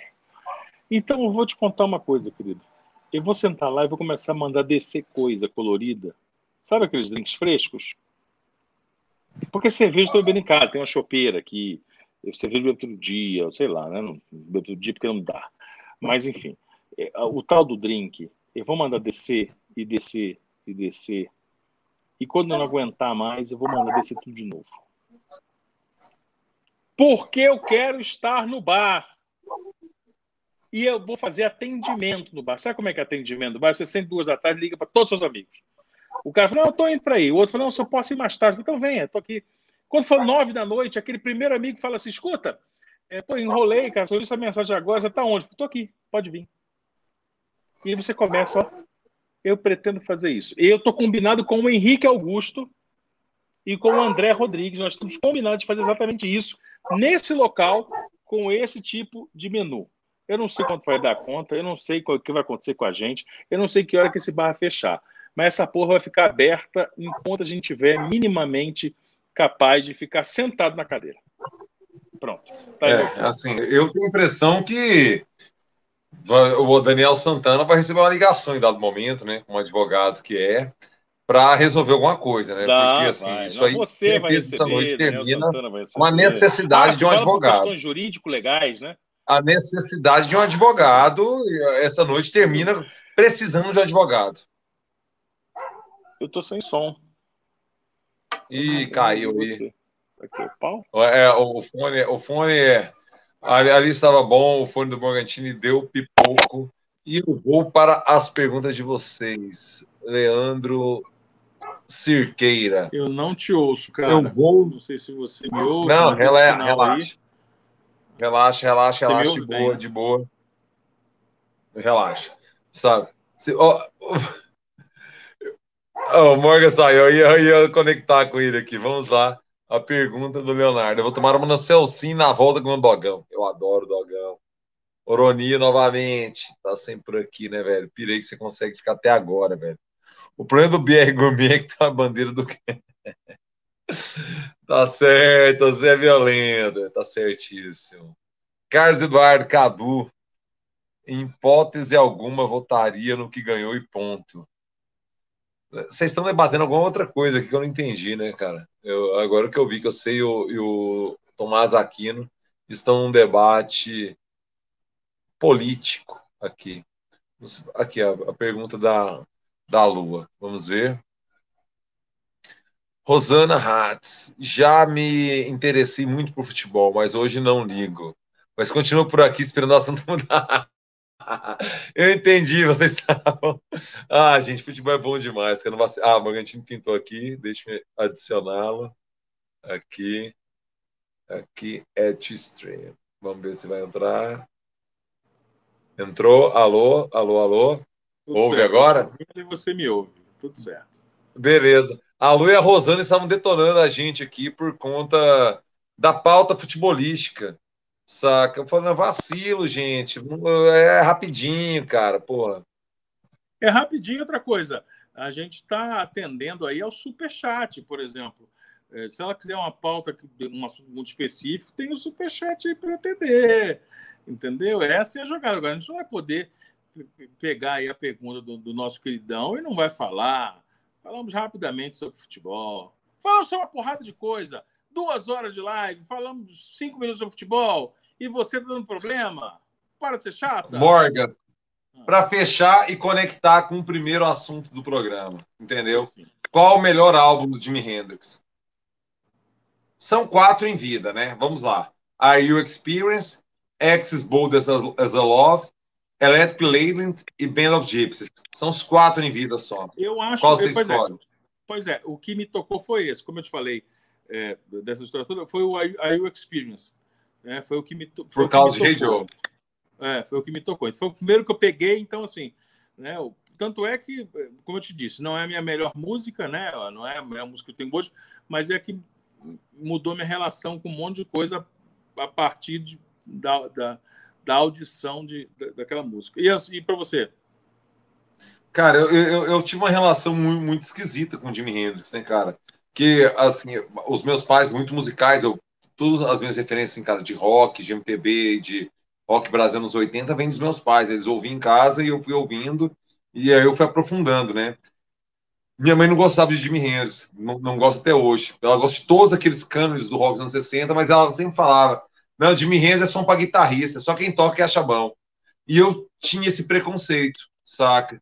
Eu, aí eu fui, é, o Jimmy Hendrix foi bater na minha casa, é, eu já estava no, no, quarto ano da escola técnica, cara. Então eu tava com 16 para, na verdade, 17 para 18 anos, tava com 17 anos. Que foi aquela coletânea da revista, aquela coletânea azulzinha, que tinha assim artistas. Aí tinha Chuck Berry, tinha Marvin Gaye. Você lembra que vinha, não era uma cara, era uma revista meio roxa, meio azul, que vendiam as coletâneas na banca de revista. E foi um daquele lá, cara, que a minha ex-namorada, Warla, me emprestou o disco, ela comprou, saca? E eu concordei com a minha mãe. Falei, cara, só pra ser guitarrista, pra gostar disso. Por quê? Tem aquelas coletâneas mal feitas, velho, mixagem ruim, pega uns lados do B não é um álbum do Hendrix, né, cara? E assim, não, não, não, bateu em mim, eu já tinha esse preconceito que minha mãe já não gostava, e aí eu botei e falei assim, realmente, só quem toca guitarra que vai entender essa porra aqui, né, velho? Aí no cursinho, velho, eu já tinha é, 19 anos, cara, 19 anos. Aí um, porra, esqueci o nome dele, velho. O cara que morava em Tumbiara, fazendo cursinho comigo aqui, esqueci o nome dele, velho. Infelizmente, eu tô com a cara dele na cara, mas esqueci o nome dele. Ele trouxe o Are You Experience, saca? Um CD, já reedição bonita. Aí era o álbum, aqueles, aqueles CDs da, da, daquelas edições 90 que eram luxuosas, os encartes grandes, um monte de coisa. Ele me emprestou o CD do Are You Experience, aí eu entendi o de menos. Aí eu falei assim: o que, que é isso? Isso é bom demais, né, velho? E a partir dali foi tudo, né, cara? O Access Bold the Love, que é esse aqui que eu trouxe o vinil, comprei quando viajei. Eu queria, eu queria mandar essa tatuagem, saca, Henrique? Descer aqui, saca, Morgan? Eu queria mandar essa tatu nas costas, velho. Só que eu, eu afrouxei pela dor, velho, saca? Queria mandar essa, isso aqui nas costas, assim, ia ficar lindo. Mas dói demais, cara. Arreguei. Você sentiu dor em tatuagem? Ah, muita, muita, muita. Uma dor que incomoda. Aqui, velho, essa tatu aqui, eu arreguei que, que eu mandei parar. Aqui perto da, da axila, aqui, essa parte verde. Falei, não, velho. Tipo, eu mandei parar. Falei, não é para continuar. Acabou a conversa aqui. Vai ficar inacabado. E tá inacabado. Eu não vou fazer aqui, velho. Tá louco? Pra quê? É, eu tenho a ideia que, que dói, a tatuagem dói quando está perto de osso. Né? eu tenho no, no peito. Você não fez perto do sovaco. Pois é. Eu, Vai eu fazer perto do sovaco. Pois é, eu não, não fiz no sovaco. E eu imagino que, que essa que a mulherada gosta, homem também faz muito, mas a mulherada adora essa na costela, né? essa na lateral da. Deus me livre. Esse deve ser um negócio, meu amigo, que deve ser assim. É uma tortura. Eu, eu, eu, tinha desistido de tatuagem, né? Assim, eu tinha desistido, assim, quando eu fiz esse elo submarino aqui, né, cara? E chegou perto aqui, eu comecei a ter uns movimentos involuntários, assim, cara. Que a agulha vinha aqui perto aqui, e aí o dedo mexia, porque pegava no nervo, entendeu? Eu falei, não tem o menor sentido eu estar voluntariamente, não só voluntariamente, pagando para sentir isso. Eu vou me lembrar isso o resto da vida e nunca vai fazer tatuagem. E foi de fato a última tatuagem que eu fiz, foi essa aqui. Só que eu tô numa pilha agora, velho. Eu tô afim de tatuar o Prince, velho. Sabe o sex symbol do Prince? Aquele símbolo que ele vira? Eu tô afim de mandar ele, entendeu? O sex symbol do Prince aqui, velho, saca? E eu tô meio. Aí eu tô, eu tô nesse debate interno, saca? Você lembra que ele tinha guitarra? A Não é é sex symbol, é love symbol, perdão, love symbol. É, você lembra que ele tinha guitarra? A guitarra era aquele símbolo? Linda, linda. Eu vi aquela guitarra. Ela tá lá no museu, lá, cara, no, no Rock and Roll Hall of Fame, no quarto do Prince.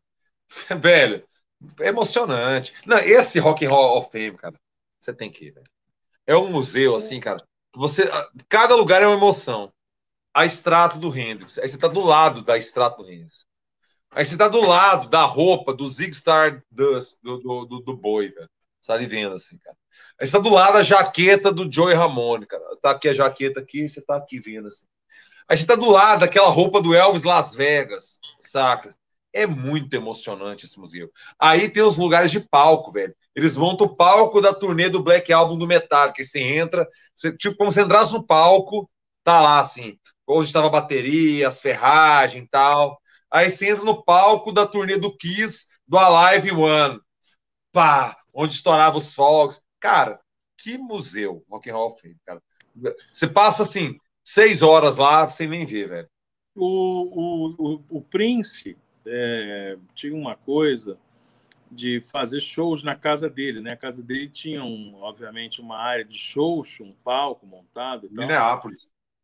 Em Minneapolis, Minnesota. E ele uh, dava esses shows, por exemplo. Não, não avisava ninguém, avisava no, no, no, dia que ia acontecer, e abria as portas e o pessoal ia aparecendo. E numa dessas apresentações, eu não sei como é que é a tag para procurar. Eu tenho um amigo que é muito fã, conhece muito e gosta muito, e ele que me explicou essa história. Depois eu fui pesquisar um pouco mais, e de fato acontecia isso. Mas tem é, ao, ao, músicas, trechos desses shows improvisados na casa dele. Quando a gente fala em casa, não é na casa dele se o cara montou um boteco, não. É, um, é uma casa de show, uma arena de show. É a mansão, velho, é a mansão. Isso. A maior mansão de Minneapolis é dele.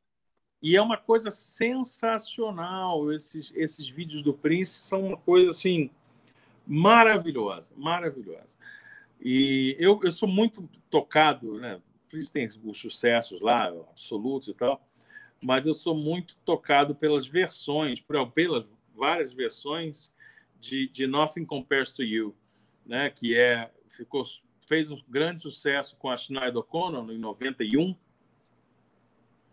é, numa versão que é ótima, mas a versão dele, tanto com a, com a Gloria Gaines quanto as outras, é, e a letra é maravilhosa, enfim, eu acho ah, isso, cara. isso é um cara, é um acontecimento. É um artista, assim, cara, porque é, é o Brasil não se ligou muito nele, né, velho? O Brasil, o Michael Jackson e a Madonna, eles foram muito imponentes, né, cara?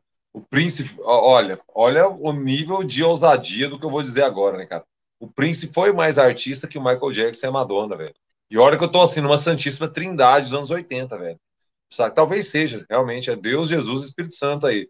Debatendo nesse nível, né, de música pop dos anos 80, não tinha para ninguém, cara. E para mim o Mas Prince me toca mais porque ele é mais músico, ele dança mais, ele canta mais, ele é mais artista, velho. É, eu vou te falar, eu acho isso, isso, parece uma coisa muito ousada, você falou assim, uma polêmica e tal, o que pode parecer uma observação superficial. É, mas eu acho que, que sim, porque como ele está no mesmo nível que esses dois, vira uma questão de, de, de gosto pessoal. É, não tem como você. Ele toca mais seu coração, né? É, não tem como você encontrar elementos, eu acho isso, não tem como você encontrar elementos que desmereçam o Prince para estar no mesmo nível da Madonna. Não tem como você encontrar elementos que desmereçam o Prince para estar no mesmo nível do, do Michael Jackson. Não. Aliás, o contrário. Se você pensar no aspecto musical, é, o Prince está muito à frente da Madonna. É, muito à frente. Ele se equivale. E do Michael Jackson. Ele é o instrumentista completo. O Michael não tocava. É, era, era. Ele não era um instrumentista de, de pegar para tocar, mas era um cara que entendia o que cada instrumento. mas é, é, é, gigante, é um debate gigante. Sim, sim. E, e, e aí, pode ser que tá. É uma coisa que você valoriza. Porque pode vir outro e falar assim: ah, mas daí o cara não tocava? Ele, ele queria o resultado e saiu o resultado. Ok. Eu sou da sua escola nessa, nessa, nessa ideia. O cara que grava os álbuns que ele gravou, tocando 16, 18 instrumentos sozinho, tocando naipe de metal. Porque o cara toca baixo, eu faço, né? As minhas merdas, eu toco baixo, bateria, três, quatro guitarra e toco piano. Ok. Aí o cara não tem uma gaita, não me der que eu toco. Não, tem um naipe de piano, eu toco. Tem, um naipe de metais, eu toco. Quer dizer, o cara não chega. E com a qualidade, com o nível, com a expertise, é um nível Paul McCartney. E mesmo assim, Paul McCartney não chegou tão longe. Não. Não. O Prince é dos grandes, velho. O Prince é grande. Então, essa é uma coisa interessante. Assim. O, o Prince é um negócio. O Prince tocava Vamos fechar aqui com duas participações, Morgan. Vamos lá. O Antônio Capuzzo, né, cara? Nosso grande incentivador da noite, né, cara? A Loane, que é a filha que está formando em medicina, velho. Ela não está fazendo medicina, ela já está formando em medicina. E, e a Lucinei, minha amiga de adolescência, mandando um beijo. Um beijo para vocês três. Legal. E o Capuzzo fala também, falou, Morgan, ele fala, quando eu for ao boteco, eu vou junto para dividir o advogado. Ele já, o Capuzzo é um desses, já está convidado da gente aí quando a gente for beber junto. E Moroni, para fechar aqui, lembro que você tocou minha preferida do Prince naquele bar que tu era residente, o Monte Beer, onde o Pavel trampava. A música era Musicology. Um álbum sensacional, lançado em 2007 ou 2008, não me recordo o ano agora. Mas é o Prince rememorando os anos 70. Segundo turno. Segundo turno. Prince ou Steve Wonder?